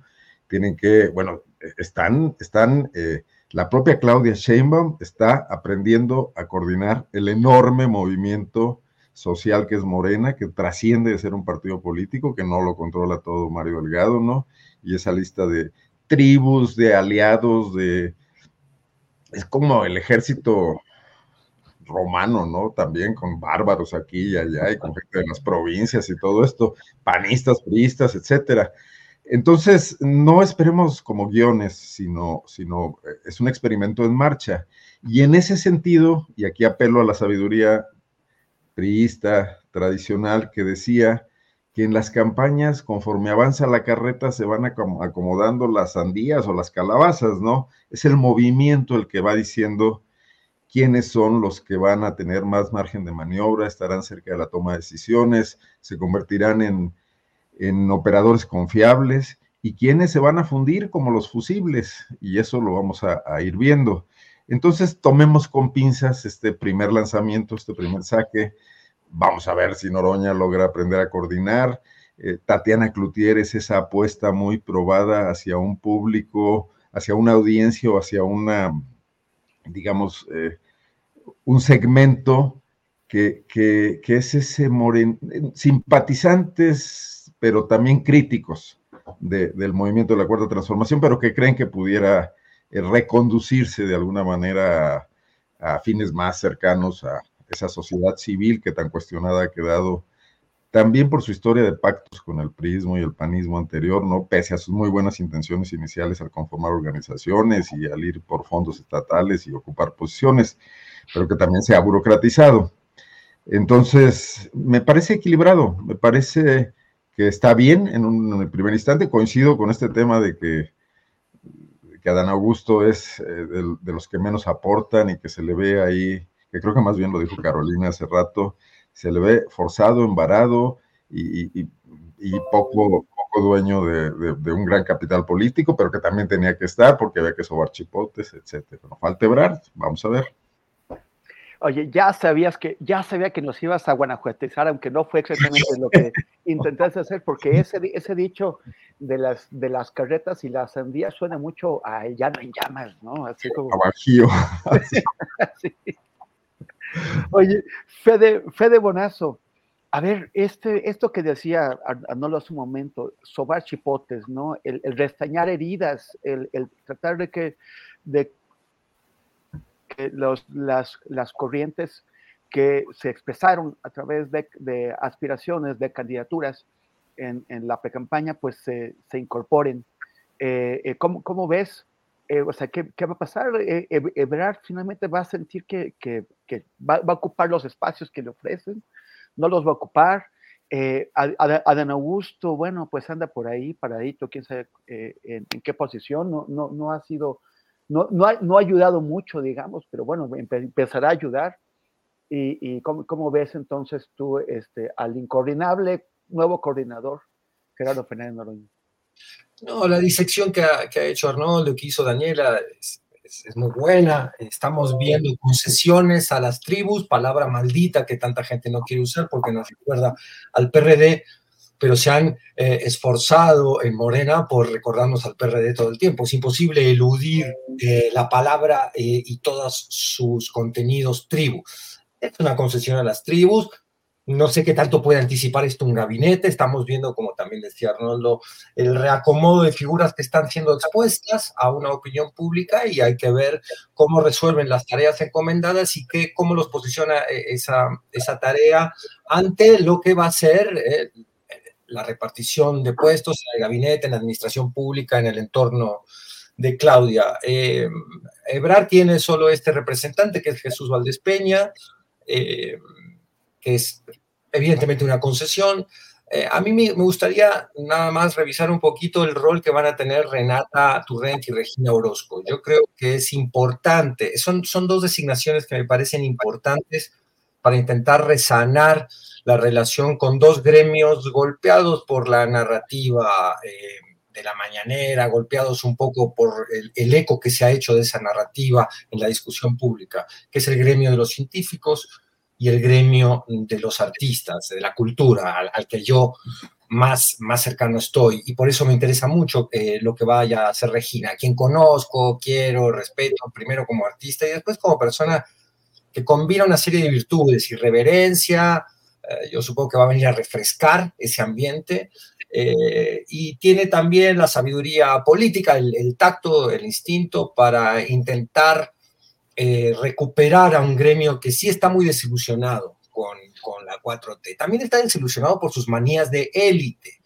¿No? Hay que decirlo, es un gremio muy narcisista, muy acostumbrado a su relación con el Estado a través de becas, de apoyos, de fideicomisos, que les fueron quitados en este gobierno de manera abrupta y, como decíamos, acompañada por un discurso que los violentó de manera gratuita, pero que efectivamente pone en cuestionamiento quiénes en el mundo cultural deben recibir los apoyos del gobierno. Eh, y uno piensa, y en ese sentido este gobierno intentó, de manera fallida, pero intentó cambiar la matriz de esos apoyos y dirigirlos a los que en realidad menos, históricamente menos los han recibido, minorías que también tienen una necesidad expresiva cultural, músicos que no tienen instrumentos, poetas que apenas pueden escribir o escriben en lenguas indígenas y no son conocidos por esa misma razón, gente que está fuera del Ateneo elitista de la cultura. Entonces, ¿cómo hacer ahora para a esa élite que es la que exige que más ruido hacen los medios y más puede causarle un pequeño estrago político a la 4T para um, atraerla y a la vez... Eh, hacerles incorporar este elemento de que muchos de ellos ya son consolidados artistas, actores, músicos, escritores, escritoras, y que en realidad eh, tienen que ceder un poco ese espacio. Me, me, interesa mucho lo que va a hacer Regina ahí, lo que va a hacer Renata con la comunidad científica también me resulta muy interesante. Veremos, veremos, es una apuesta que tiene luces mm, y sombras, lo de Adán Augusto también parece más sombra que luz. Tatiana, bienvenida de regreso, se fue de manera rara de la 4T, pero es una figura muy querida en el movimiento y es muy hábil también y ha incorporado bastante bien las demandas de la comunicación ¿no? del movimiento. Ella entiende que TikTok es un actor que no existía en el 18, en fin, que hay una serie de, plataformas, de situaciones que hay que incorporar para la propaganda electoral que vamos a ver. Gracias, gracias Fede. Bueno, espero que no, que no, que no pongan a, todo el mundo a bailar en TikTok, que, que sea un poquito más, un poquito más este, de, de, de, mayor aportación a la, la, cultura de la gente también, e involucrar a las personas. Dani, bueno, este, yo, qué bueno que eres bien portada, pero vamos a abrir el, el periodo de, recreo de este Montessori de esta escuela Montessori, porque eh, eh, con, espectáculo, con espectáculo a cargo de don Vicente Fox, que eh, pues ya sabemos que, se ha dedicado a, insultar a todo el mundo y ya incluso después de que, de que la propia candidata de la oposición, Xochitl Galvez, pues le marcó un, un límite ya, o sea, está convirtiéndose en un fardo para ella, ella ha tenido que distanciarse hasta ella la, atacó ahora. Y supuestamente le cerraron la cuenta, eso dice él, yo creo que sí se la cerraron, pero se la debe haber cerrado su esposa, su familia, alguien que le dijo, ya, ya no se puede más con esto. Pero a, mí me, dejó eh, preocupado el tema de qué pasa si, o sea, qué pasaría si en verdad se lo hubiera cerrado eh, eh, X o Twitter. O sea, ¿qué, qué, ¿Qué, pensamos sobre eh, estas redes sociales como, como foro de debate público, como Ágora?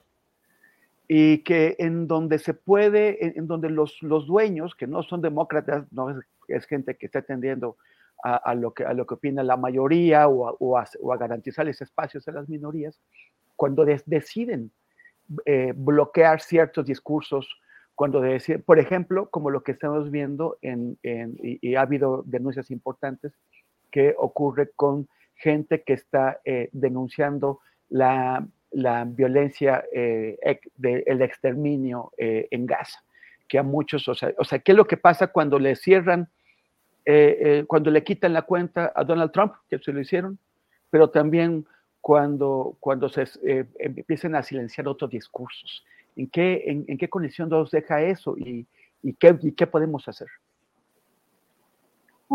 Eh, entramos a, bueno, voy a entrar al tema fácil, que es el, de las, eh, el, del, el del drama y el de la telenovela. De hecho, en la semana pasada, eh, una parte de, estábamos justo en una mesa con, con, con Juan Becerra y con, y con Arturo Cano y derivó en toda una discusión sobre las telenovelas, porque a veces son eh, eh, los personajes políticos eh, podrían ser perfectamente perfilados para guiones de buenas o malas telenovelas.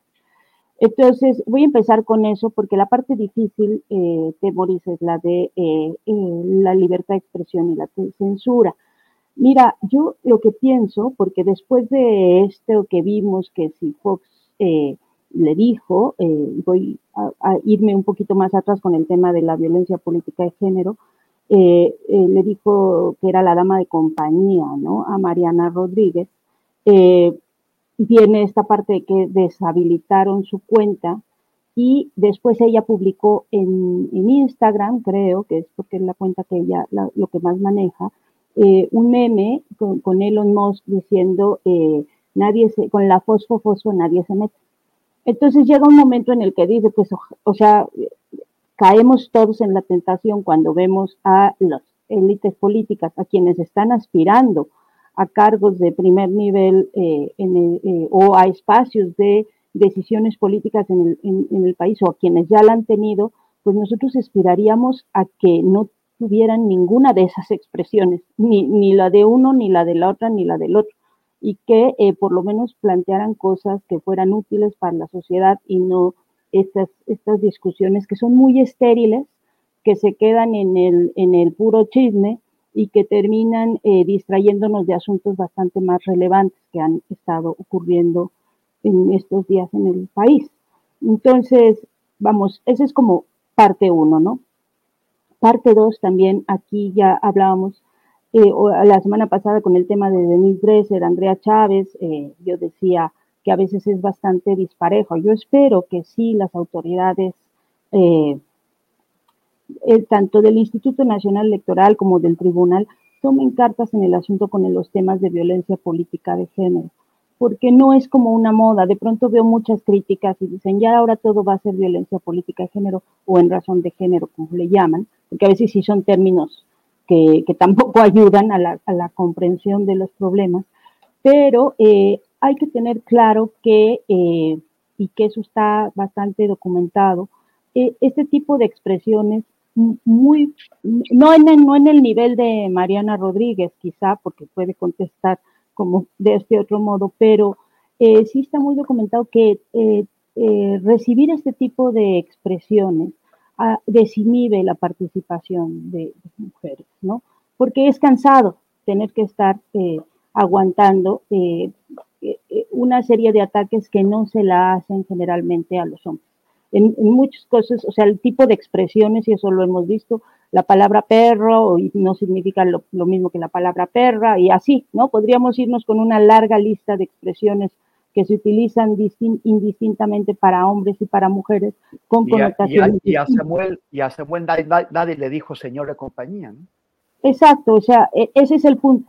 Entonces, eh, sí creo que tendría que ser bastante más parejo el asunto. Yo decía la semana pasada en el caso de Denise y de Andrea que, eh, pues yo siento que ha sido muchísimo, Denise fue violenta, sin duda, fue muy agresiva, eh, pero ha sido muchísimo más sistemático eh, Ricardo Salinas Pliego con Citlari Hernández y no ha tenido la misma sanción. Entonces, a lo que voy es que sí creo que se tiene que sancionar a todos. O sea, sí espero que el INE, en este caso, también reaccione y que se tendría que sancionar y ya desterrar de una vez de nuestras discusiones políticas estos, estos eh, mensajes que no nos ayudan a nada en realidad, ni a las mujeres ni a los hombres, ni a tener sanas discusiones políticas, insisto, más que para caer en estos, en, estos dramas telenovelescos. Y ya por último, tu pregunta, ahora sí, la de la libertad de expresión y la de la censura y la de Twitter eh, o la de X o la de como se llamen a todas las redes sociales. Mira, es un tema bien complejo. Tenemos que aprender a autorregularnos también y tiene que venir desde la sociedad, porque eh, no todo, y eso ayer lo discutíamos ampliamente en una mesa muy linda que tenemos de puras mujeres, la mesa roja, eh, y lo, lo, hablábamos muy ampliamente, eh, la libertad de expresión, como todos los derechos, tiene límites.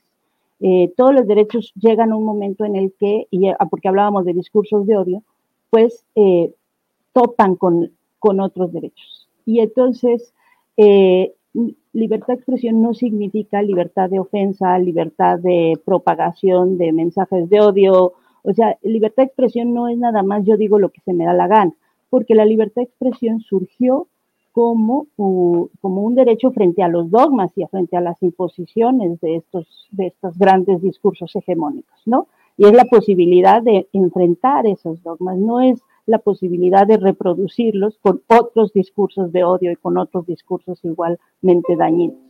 Entonces es un tema complejo que, requiere que muchas discusiones, muchísimas discusiones para que también aprendamos desde la sociedad a tener una regulación de los espacios en los que convivimos, usarlos con responsabilidad, siempre con responsabilidad, y eh, no tratar de estar imponiendo nuestras razones. Y ahora yo sí creo que estas plataformas pues tienen intereses, siempre, siempre tienen intereses, todas las plataformas en las que a veces nos comunicamos, y que hay una, una realidad, digamos, tuitera y una realidad real. Y a veces pensamos que, es que, que, hay un escándalo, porque hay un escándalo en Twitter y uno sale a la calle, al mercado, y la gente está con otras preocupaciones en la Y ya. Gracias, Daniela.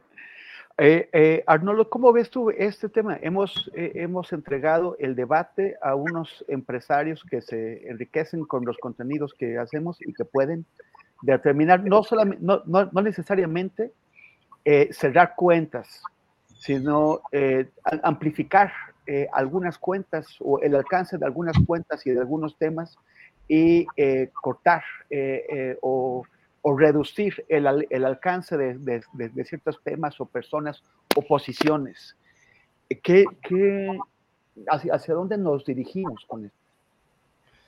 Bueno, es un territorio aún, aún muy poco normado y muy desconocido y además tampoco sabemos qué tan perenne pueda ser, ¿no? O sea, hay redes sociales que fueron súper vigentes y que en unos cuantos años pasaron. Y el tema con el Tú estabas en MySpace.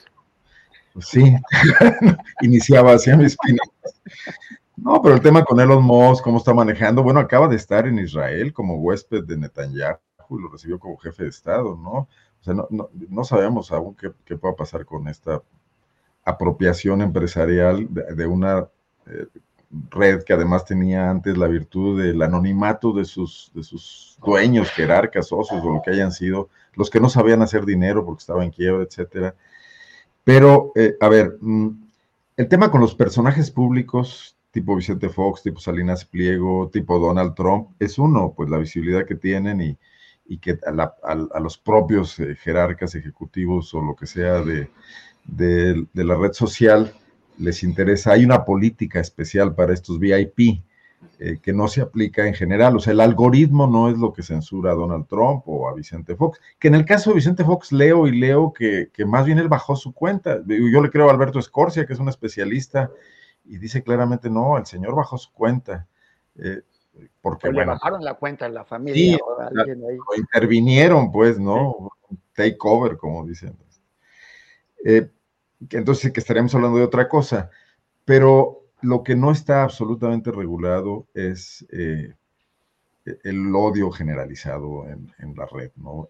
de personajes anónimos, de bots, hacia personas reales, que, que pueden no ser personajes, que son periodistas, que son mujeres, que son opinantes de alguna manera, que entran a defender a veces temas muy legítimos, que pueden ser temas que tienen diferentes ángulos para observarse, pero los ataques son, son brutales y más está muy, muy estudiado, más si son mujeres, porque entran eh, estos asuntos eh, sexistas, machistas, y ahí el, el el algoritmo que podría ser, ahora que tenemos tantos avances en inteligencia artificial, podría estar teniendo una actitud preventiva si fuese eh, programado en ese sentido y no lo está haciendo, porque ese tipo de polémicas muy probablemente le sirvan a, las redes eh, para aumentar sus audiencias y para generar capitalización de otra manera, ¿no?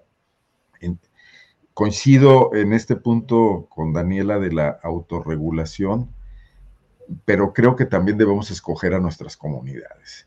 Y yo soy de los que pienso que bloquea al tipo que está haciendo irracional y que esa, no, no tiene ningún sentido lo que está diciendo y simplemente está eh, atacándote o, o desacreditándote con, con, con, cuestiones que no tienen que ver con el debate que se está dando, para ir generando comunidades en las que se pueda dar el debate, incluso de gentes que piensan distinto, pero que puedan tener pisos comunes, ¿no?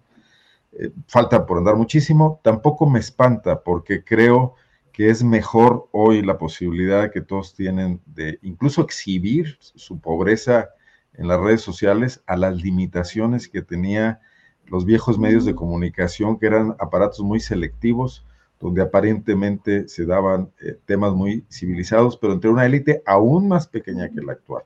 Si, si bien hay, hay, un círculo rojo en las redes sociales, lo que pasaba en las páginas del Excelsior, del, Heraldo de México, del Universal, incluso de Reforma, era un debate totalmente elitista y ausente de lo que estaba pasando también en, el resto del país. Hoy eso se ha ampliado, tampoco es ni masivo ni total.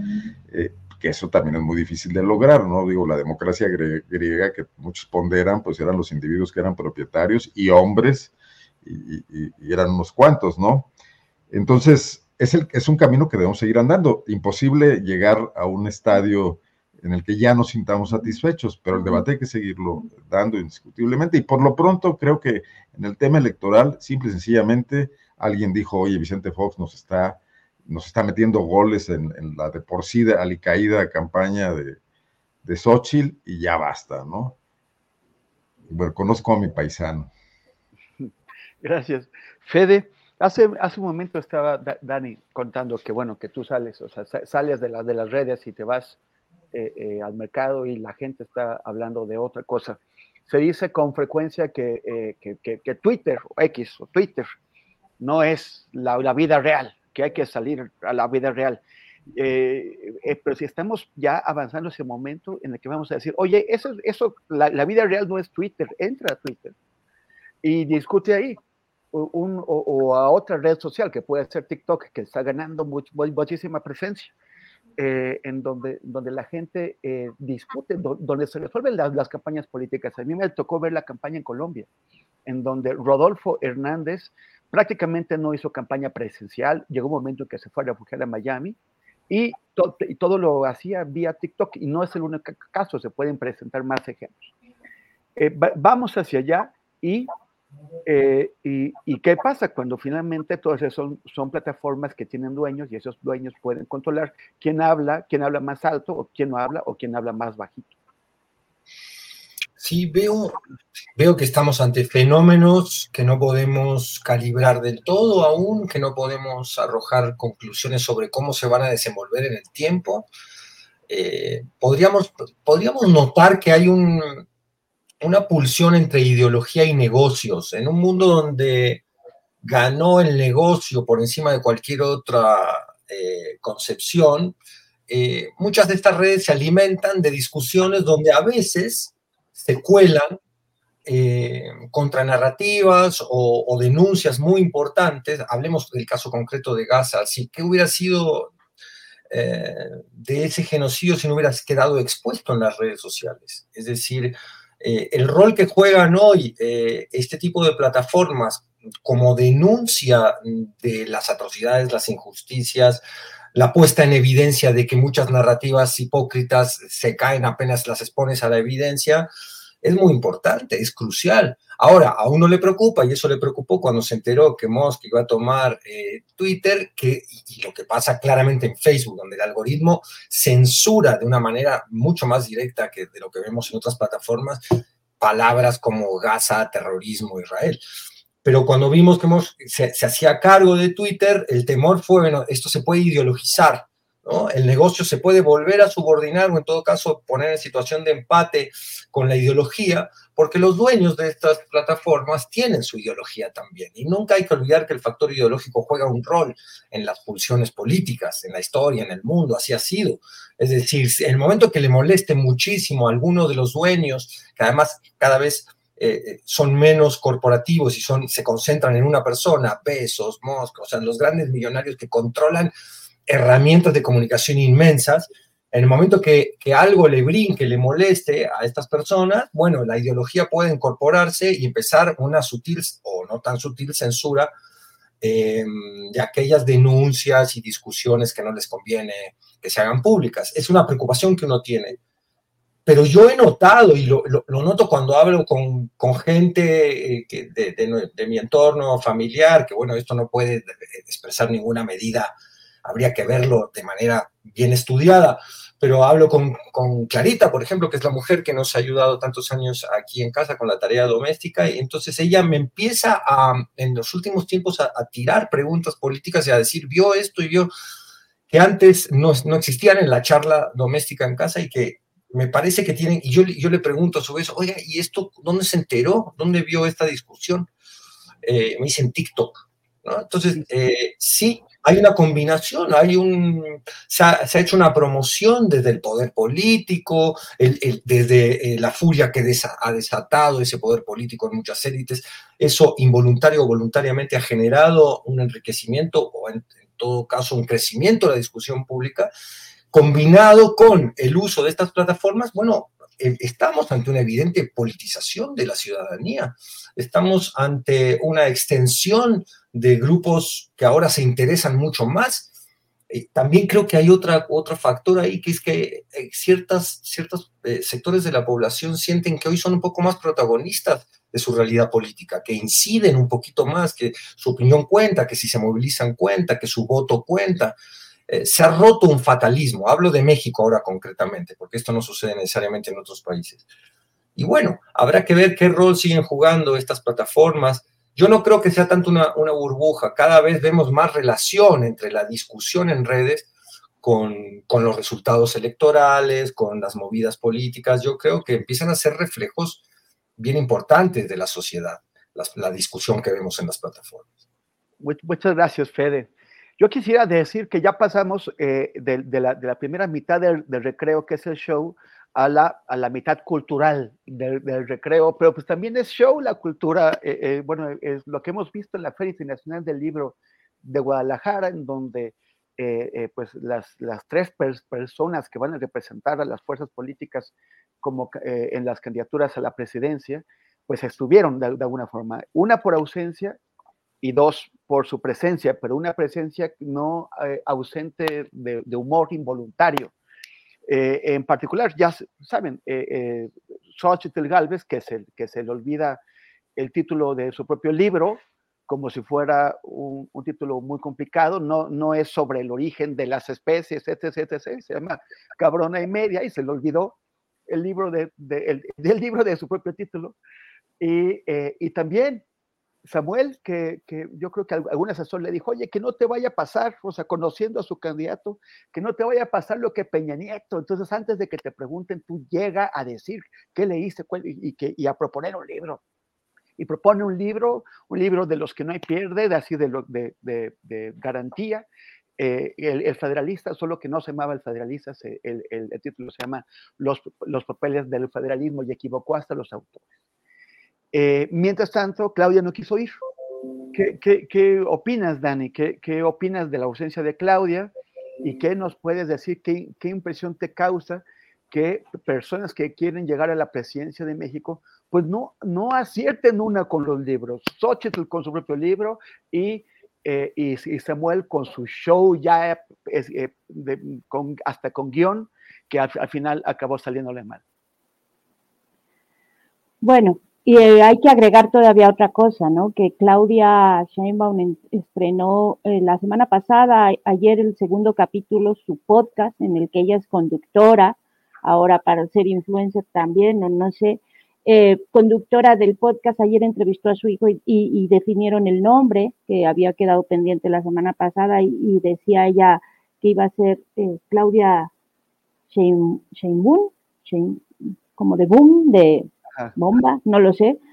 Eh, entonces sí, estamos viendo pues ya perfiladas los, los, pues, las, distintas estrategias de campaña. Mira, yo siento que todavía está eh, en veremos. Eh, me parece que el tema de Xochitl pues ya, ya está muy, muy, muy discutido, muy hablado, el desinflamiento que tiene el personaje, que se veía venir desde hace meses, lo hemos platicado meses, se iba a desinflar y pues cada vez va más implicada. Yo no sé cómo lo van a resolver porque eh, pues cada semana cambia eh, discursos, mensajes. Yo creo que ya lo de la FIL y que, que se le olvide su propio libro, pues es como lo, lo, lo menos trágico que le ha pasado a la, a, la promesa de gran candidata que, que iba a ser Xochitl Gálvez, ¿no? Eh, porque más bien lo que vemos es que cada semana va como en, caída libre. En el caso de Samuel, eh, eh, me parece que hay que tener atención a lo que, a lo que hace, porque es un personaje que, él tiene todavía su problema ahí atorado con el gobierno de Nuevo León, que tampoco sé cómo lo van a resolver, digamos, la parte jurídica, pero eh, es, es, un personaje que por su, pues, su propio estilo, por la facilidad que tiene también él eh, y su, y su eh, esposa, como de tener presencia y de decir cosas que parecen coherentes en redes sociales, gana espacios. Así ganó, así llegó a, a Nuevo León y creo que va a ir perfilando o va a ir intentando hacer lo mismo en esta en esta candidatura. No sé si lo va a lograr, la verdad, no sé si, si alcance, no sé si esta politización de la que hablaba Federico y que yo creo que todos hemos en algún momento registrado, pensado que hay, que hay mucha apertura de la gente, eh, eh, sea suficiente. Y no lo sé por lo que vimos en la Ciudad de México, ¿no? No, no fue tampoco suficiente eh, en el caso de, eh, Omar García Harfuch, o sea, sí fue suficiente, o sea, fue, fue suficiente porque hubo muchos otros criterios que se consideraron, pero no necesariamente suficiente esa politización como para entender lo que implicaba esa candidatura y por eso tuvo un porcentaje alto eh, de, de, respuestas positivas en la encuesta, ¿no? Entonces yo no sé si sea suficiente el nivel de politización como para detectar, o sea, el que ya tenemos en el país, o el, nivel de madurez política que puede tener la ciudadanía en el país, como para detectar las trampas discursivas que puede tener Samuel eh, eh, o esta pareja, ¿no? Porque sí hacen, sí trabajan mucho en pareja, Samuel y Mariana. Entonces, a mí más bien yo eso lo vería con reservas, ¿eh? porque aunque se equivoque de nombre o de, de, libro, eh, eso no necesariamente refleja, o, al contrario, mucha gente se puede sentir eh, identificada. Yo, yo misma, siempre ya mi cerebro traigo tantas cosas en la cabeza que a veces se me olvidan cosas muy básicas. son cosas como que de pronto a muchas personas hasta les puede parecer pues como parte de las cosas que, nos pasan a todos, ¿no? O sea, yo no sé si eso pudiera modificar necesariamente para mal la impresión que se tiene de él, y más bien yo creo que hay que irle revisando, hay, que ir viendo su evolución y hay que ir también revisando sus propias contradicciones, porque tienen muchas contradicciones y lo que hay que hacer es como también mostrarlas hacia, hacia, eh, irlas mostrando hacia la, a la ciudadanía. Y ya, pues creo que en eso estamos, estamos en la parte ya, ya, mm, por suerte ya son pre-campañas, porque como que vivimos las pre-campañas cuando no eran pre-campañas, ahora son campañas cuando, cuando son pre-campañas. Entonces, pues todavía nos queda largo, largo camino de aquí a las, a los, al proceso electoral, a la jornada de julio. Y yo creo que todavía van a pasar muchas cosas. Entonces vamos a ir viendo cómo evolucionan estas de telenovelas políticas, ¿no? Gracias, Dani. Arnoldo, eh, pues, ¿por qué, ¿por qué crees tú que, habiendo tenido la oportunidad, Claudio Sheinbaum declinó? O sea, tuvo la invitación de Paco Ignacio Taibo, eh, fue, fue a Guadalajara, pero prefirió irse eh, a Nayarit. Eh, el, el, el, presidente dice que ese es un espacio de la derecha que, hay antecedentes, hay antecedentes, sobre todo la, la relación que, que, tienen con, con, Vargas Llosa parece bastante eh, ominosa, pero em, realmente, o sea, ¿a ti te parece que es acertado la decisión de Claudia de, pues no haber separado en la FIL? Mira, pues ni acertado ni equivocado, debe tener una valoración y, y le va a dar vuelta a la página rápidamente. Yo creo que la FIL pasó de ser un espacio al que los estrategas políticos decían que había que ir en su momento dado y llevar a los candidatos a hacer un espacio que ahora los convoca, porque creo que también necesita retroalimentarse un poco con la, con la publicidad que, le genera estas polémicas pues bastante artificiales, ¿no? Eh, yo también creo que hay demasiados temas por debatir sobre los pendientes del país, los pendientes de la cuarta transformación y los pendientes de la oposición como para sí estar perdiendo el tiempo miserablemente en esto. Creo que sale sobrando ya el intento de ciertos eh, intelectuales orgánicos de, la cuarta transformación por seguir, eh, eh, no sé, demoliendo a una Xochitl absolutamente demolida. Porque creo que además Xochitl es la máscara de proa de algo que no está demolido, que es el gangsterismo político de los dirigentes que tienen los actuales partidos de oposición y que están perfectamente claros de qué es lo que quieren, espacios para extorsionar al, próximo gobierno con recursos públicos, con negociaciones políticas, eh, con un atrincheramiento que les permita sobrevivir sin pensar en transformarse. Y por eso está ya de regreso Manlio Fabio Beltrones en un pacto con Alito, pensando en ser senador.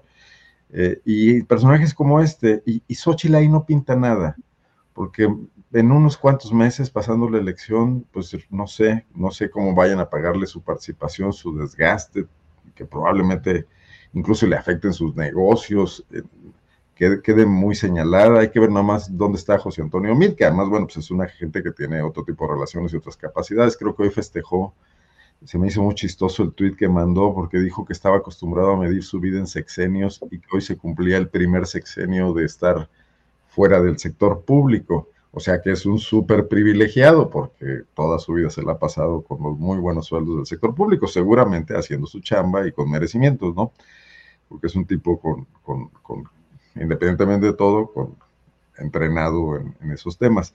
Pero Xochitl no sé dónde vaya a estar después de esto, y en cambio los que sí van a estar van a ser Alito, Marquito, Manlio Fabito, etcétera, ¿no? Que son el verdadero problema de el tránsito a un sistema electoral más productivo competitivo, pero leal con el país, ¿no? En todos los sentidos. Y que también a la cuarta transformación, a Morena, o como quiera que le llamemos a esto que está ocurriendo en torno a este fenómeno de continuidad política, necesitaría, porque no puede haber un gobierno sin una oposición, sin una oposición para, para contrastar temas y también para sentirse obligado a ser más eficiente. Eh, por ejemplo, y aquí me quedé pensando en algo después de que analizamos el programa, el, equipo de Claudia Sheinbaum, no hay nadie encargado del tema de derechos humanos. Sigue siendo un gran pendiente de este país, ¿no? Tenemos ahí el tema no resuelto de las desapariciones, lo que ahora propone el presidente, la elevada violencia que también está en muchos estados del país y, en otros, eh, está en Guerrero y está en Guanajuato, o sea, no, no es señal de un partido político nada más y creo que sería un pendiente a, abordar en estos momentos la participación del ejército en el combate a la delincuencia, la participación del ejército en sectores normalmente ejercidos por administración civil. Entonces, eso, esos temas parece que todo el mundo los está posponiendo porque estamos ocupados de, los chistes políticos, de la cuenta de Fox, de Mariana eh, y, Samuel. Y sí creo que ahí hay una obligación de nosotros como analistas un poco de decir, a ver, espérense tantito, ¿no? Acá hay otras cuestiones, creo que de alguna, lo, dijo, lo dijo Daniela muy bien, que también necesitamos revisar, ¿no? Nada más. Gracias, Arnoldo. Fede, eh, bueno, tú ya, ya viste que, que, hicieron, bueno, que Claudia X González y también el insigne Vicente Fox reprodujeron un, un, audio atribuido eh, eh, a Samuel García, que ya se verificó y no es de Samuel García, es un audio viejo, pero también salió un segundo audio que parece, bueno, pues ya con, con inteligencia artificial, tú puedes eh, reproducir, inventarte discursos de gente que parece, esas personas. También eh, le sacaron uno a Martí Batres, eh, que, que, que, o sea, ¿qué, ¿qué, es lo que pasa? ¿Hacia dónde vamos? ¿Tú qué, qué, anticipas? Eh, ya este, este, tipo de falsificación ahora de audios y también eh, cada vez serán más realistas los videos y, obviamente pues las fotos de personas en situaciones comprometedoras. Eh, ese, ese, ya va a ser el, el, ámbito de la lucha política, de, la, de la, guerra sucia política, que, se puede hacer para alertar al público y combatir. Es un aspecto que mencionas me gustaría relacionar con lo último que comentaba Arnoldo, con quien coincido siempre, además, este, no solo coincido, sino que... Eh, Uy, te va a guanajuatizar los aguas, ¿eh? Admiro de, de, Daniela y Arnoldo, tienen un poder de síntesis muy, muy interesante, pero yo, yo ahí en, en coincidiendo... No sabemos tocar la batería. No, Coincidiendo difiero, y voy a intentar explicar, o sea, no difiero, quiero añadir una dimensión, eh, esta hollywoodización, esta teatralidad de la, de, la, de la electorera de la democracia, este chisme que a tantos de nosotros nos irrita, bueno, a mí me divirtió particularmente eh, el fallo de, de, para no ser Peña Nieto, quedó peor, este, Samuel García. Me divirtió porque me recordó este chiste, había alguien que hablaba si, conocíamos a los filósofos españoles Ortega y Gasset. Él dividió el apellido de a Mason, a Madison, perdón, James Madison lo dividió en dos, ¿no? Como si hubieran sido dos. Este.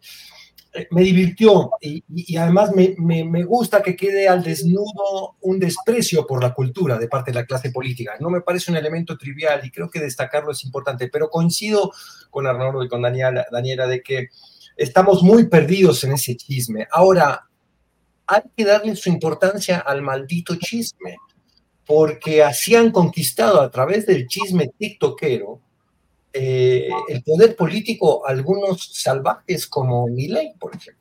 Es decir, eh, casándose además con una actriz de moda, es decir, hay una serie de elementos que a los que nos preocupa la realidad política concreta y cómo modificarla y cómo desafiar eh, las inercias de, modelos que han hecho tanto daño, el neoliberal uno de ellos, y intentar este, calibrar qué representan en el terreno de lo concreto político los candidatos, en fin, esa discusión que le interesa a gente que, bueno, que se ocupa un poquito más del contenido y del concepto y no de la superficie, queda a veces destronada por el hábito eh, de la emoción superficial, teatral, hollywoodense. Entonces, no descartaría yo estos elementos. E, esto no quiere decir que haya que reproducirlos, uno tenga que ir a las redes a reproducir el chisme como manera de aproximarse a la discusión. Pero sí considero que tenemos que tener la sabiduría de, comprender el peso que hoy tiene ese, ese teatro, eh, que es preocupante, porque entonces gana la mm, tergiversación, la noticia falsa, el estigma, le ganan a un análisis, a una discusión que debería ser mucho más profunda y rica. Es un tema que a mí me preocupa y que creo que hay que ejercer resistencia desde las redes, la trinchera individual a la que uno pertenece. Gracias, Fen. Oiga, se me, se me, se me, bueno, se nos fue el tiempo en el recreo. Eh, ya, ya yo está acabando la hora. ¿Qué desorden lo pusiste tú? Julio solo me prestó hasta las 3. Este, a ver, rápidamente, cada uno y cada una, bueno, una y cada uno, este, un postrecito de un minuto. Ay, bueno, yo tengo muchos postrecitos, pero, o sea, porque acabo de ver que Higinio Martínez renunció a la jefatura del gabinete de Ledomex. Este, eh, entonces, por ejemplo, ese tipo de cosas están ocurriendo también mientras nosotros estamos viendo estas cosas. Y justo de lo que decía Fede, eh, es que yo creo que eso es, o sea, estos fenómenos, pero eso ya es otro tema, como el de Milley, lo vemos porque los medios le dedicaron tanto tiempo, al, o sea, lo, lo, fueron presentando y era como el chiste y el chiste, y el chiste se convirtió en pesadilla, pero porque justo los medios lo fueron poniendo todos los días al frente y lo siguiente pues ya fue la manipulación de emociones que hace el personaje. Entonces, bueno, nada más como apunte, eh, como postre yo diría, está otra vez Marcha de Palestina mañana a las 4 de la tarde y el, el jueves va a haber un, ayuno afuera de la embajada de, de, de, Israel a las diez y media, si no me equivoco. Y pues nada más, yo insistiría, como insisto cada semana, en que es un tema en el que vamos viendo poquito a poquito, muy lentamente, eh, que las presiones, que la presión de la gente, la presión hacia los gobiernos va teniendo ciertos efectos.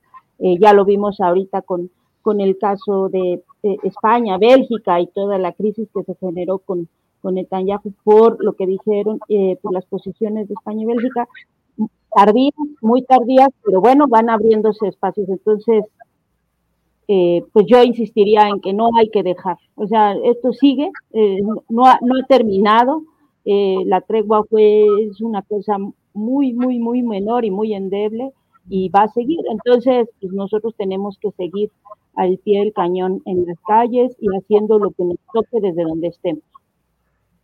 Gracias, gracias, Dani. Arnoldo Cuellar, tu, tu, postrecito guanajuatense. Antes de guanajuatear, quiero argentinizar un poco, Federico. No sé si ya alguien en, en, en, en los medios eh, del cono sur eh, pues vio este fenómeno de que en realidad el verdadero ganador es Macri, que mi ley parece el caballo de Troya simplemente. Se han burlado de eso desde, los moneros de allá hasta cualquier analista más o menos eh, avesado se da cuenta que lo resumen en una frase que recuerda a una campaña política del peronismo, pero ahora aplicada a esto que dice, eh, mi ley al gobierno, Macri al poder. Claro y, que en ese sentido quedó fuera todo el discurso de, contra antipolítico. De la casta, se le vino abajo, la casta avanza, ya muchos se burlan también diciendo, no, la libertad avanza, no, la casta avanzó. Ah, voy a meterme algunas páginas y me recomiendas algunas. Bueno, Guanajuateando rápidamente, eh, la semana que pasó asesinaron en Guanajuato a un activista social, un personaje muy sui generis, Adolfo Enríquez Vanderkamp, había sido político en su etapa temprana, colaboró en el gobierno de Vicente Fox cuando fue gobernador, con un cargo no, no, no muy relevante, secretario particular del secretario de gobierno, bueno, pues es relevante, ¿no? Incursionaba en política, su familia era panista, pero de unos años a la fecha encontró pues este, esta, no sé si vocación o nicho o lo que sea, y se convirtió en un denunciante de, la, de, los delitos que ocurrían en León, y tenía de dónde echar mano, o sea, eh, y empezó a recibir un flujo importante de información ciudadana, de videos, de cámaras de seguridad de negocios, de casas, llegó a esclarecer crímenes, a presionar a las autoridades en un sentido para que se, efectuaran una persecución de los criminales, a denunciar a los criminales con un lenguaje que podía ser absolutamente incorrecto políticamente, les llamaba ratas, eh, pero la gente le era más fácil que acudieran con él a, a, pedirle que publicara algo porque en su colonia estaban pasando eh, fenómenos delictivos que eran incontrolables, que a denunciar al Ministerio Público o a la policía, que, eran, que son absolutamente incompetentes, ¿no? Eh, llevaba el recuento de los homicidios en León, que en el último año se han disparado brutalmente, eh, superando a los municipios tradicionalmente conflictivos de Guanajuato, un poco diluido el tema porque es la población mayoritaria del estado, cuando lo divides por cada 100 mil habitantes no aparecen los índices más altos, pero se creció digamos, de, de, uno o dos homicidios diarios hasta cuatro en ocasiones en León, Guanajuato, que es una ciudad aparentemente tranquila, donde está todo bien, los problemas están en el sur, en el centro del estado. Eh, y este personaje fue asesinado en una acción de que, perseguía su ejecución, tal cual están las autoridades ahorita tratando de esclarecerlo, tratando, hay una gran reacción ciudadana, el domingo se hizo una marcha para reclamar justicia, en las redes sociales hay, muchos mensajes en el sentido un poco de desamparo de la gente planteando, y ahora a quién, quién nos va a echar la mano, ¿no? a quién podemos denunciar, etcétera.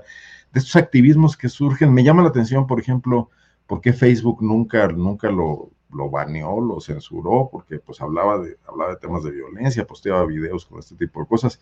Por ejemplo, él fue el que detectó al asesino de esta mujer Milagros, cuyo video se volvió viral porque fue apuñalada en la calle. Recordarán que todos los noticieros lo explotaron eh, con el morbo por delante.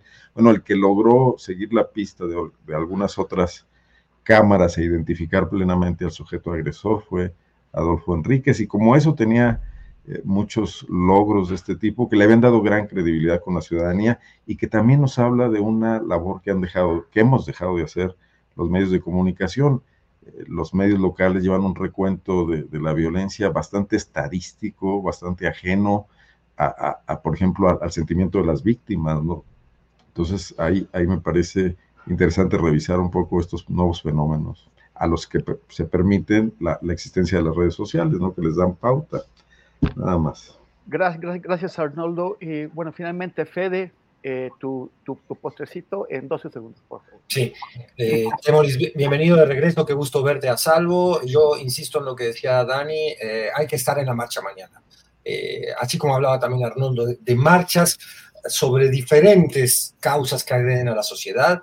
yo creo que la ciudadanía se ha dado cuenta que marchar no es una tontería simbólica, sino que puede en algún momento representar cierta pulseada política. Hay que estar eh, mañana a las 4 del Ángel al Zócalo peleando por, por la humanidad. Ya no es el tema palestino nada más, es para evitar que se siga cometiendo un genocidio tan atroz a la vista de todo. Muchas gracias, muchas gracias. Daniela Pastrana, muchas, muchas, gracias por, por, estar con nosotros y por este, aceptar la sorpresa de que, de que me tocara ahora conducir la mesa. Tienes que reconocer que nos portamos bien. Eh, Ay, al contrario, ya este, había pagado esto. No, pues muchísimas gracias y muy bienvenido, Temoris. Eh, siempre es un gusto platicar con ustedes y pues vamos ahí desmenuzando lo que podemos de las realidades políticas, que siempre son un reto, ¿eh? porque ese país nunca, nunca da tregua. Entonces, mucho gusto de verlos a los tres. Gracias, Dani. Arnoldo, tú quieres estrellita, pero yo no soy barco. ¿De qué, de qué, Muchas gracias, Arnoldo. No, un saludo, Temas. Qué bueno que estás ya por acá de regreso. Ya nos veremos por aquí. Y un gran trabajo el que hiciste allá también. Un gusto tener aquí a Daniela, verla también en estos espacios. Luego nos vemos en otros, pero aquí qué gusto por intercambiar. Y Federico también, como siempre. Un abrazo. Un abrazo a ustedes, a los Excelente. Fede, muchas gracias. Nos vemos hasta la próxima. Y eh, regresamos con con Julio Astillero. Muchas gracias por pasar esta hora eh, conmigo ahora en, el, en, el, en el retorno. Temoris, al contrario, muchas gracias por haber conducido, moderado esta indómita mesa de periodismo de los martes. Bienvenido, qué gusto de que estés por aquí. ¿Cómo te vas sintiendo en tu regreso a México? Muy contento, muy, muy, este, muy, muy, muy a gusto. Ya me voy reponiendo porque venía muy cansado, pero bueno, ya, ya está este, todo mejor. Bueno, pues Temoris, ya platicaremos con más detalle. Por lo pronto, muchas gracias y nos veremos pronto, Temoris Greco. Bienvenido. un abrazote. Hasta luego. Bien, pues este ha sido el programa correspondiente a este martes 28 de noviembre. Le hemos llevado información, análisis, todo lo correspondiente a los temas interesantes de este día, entrevistas. Le invitamos para que hoy a las 5 de la tarde esté con Paco Cruz en la videocharla eh, cruzada, 5 de la tarde aquí en el canal Astillero y luego a las 7 de la noche, a las 7 de la noche vamos a transmitir en vivo la presentación del libro de Paco Cruz, Las Damas del Poder, que se va a realizar en el contexto de la Feria Internacional del Libro de Guadalajara. Eh, lo va a presentar un servidor. Eh, voy, a, tener el honor de presentar este libro y también hablará obviamente el autor, el propio Paco Cruz.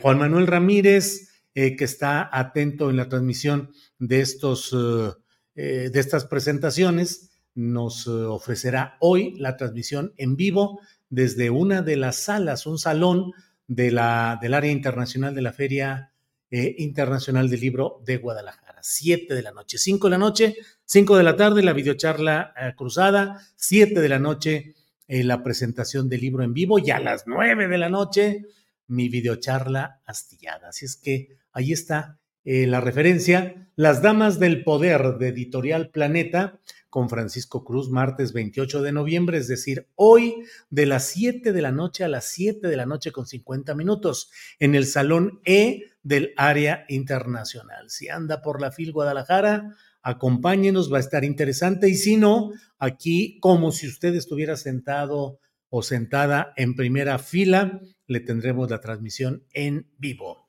Bueno, pues muchas gracias y nos vemos mañana miércoles cuando tendremos mucha información, mucho análisis, debate, todo lo relevante. Por esta ocasión, gracias y hasta pronto.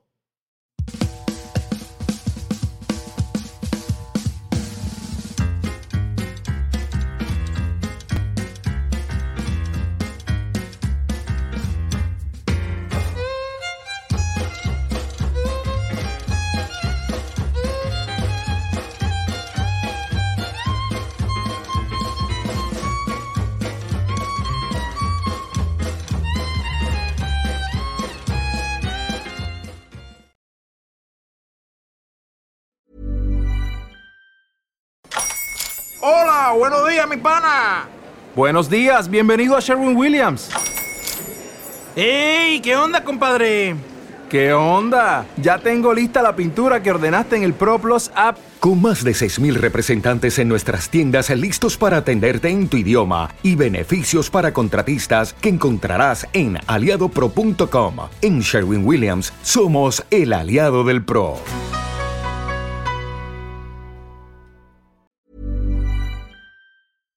Para que te enteres del próximo noticiero, suscríbete y dale follow en Apple, Spotify, Amazon Music, Google o donde sea que escuches podcast. Te invitamos a visitar nuestra página julioastillero.com.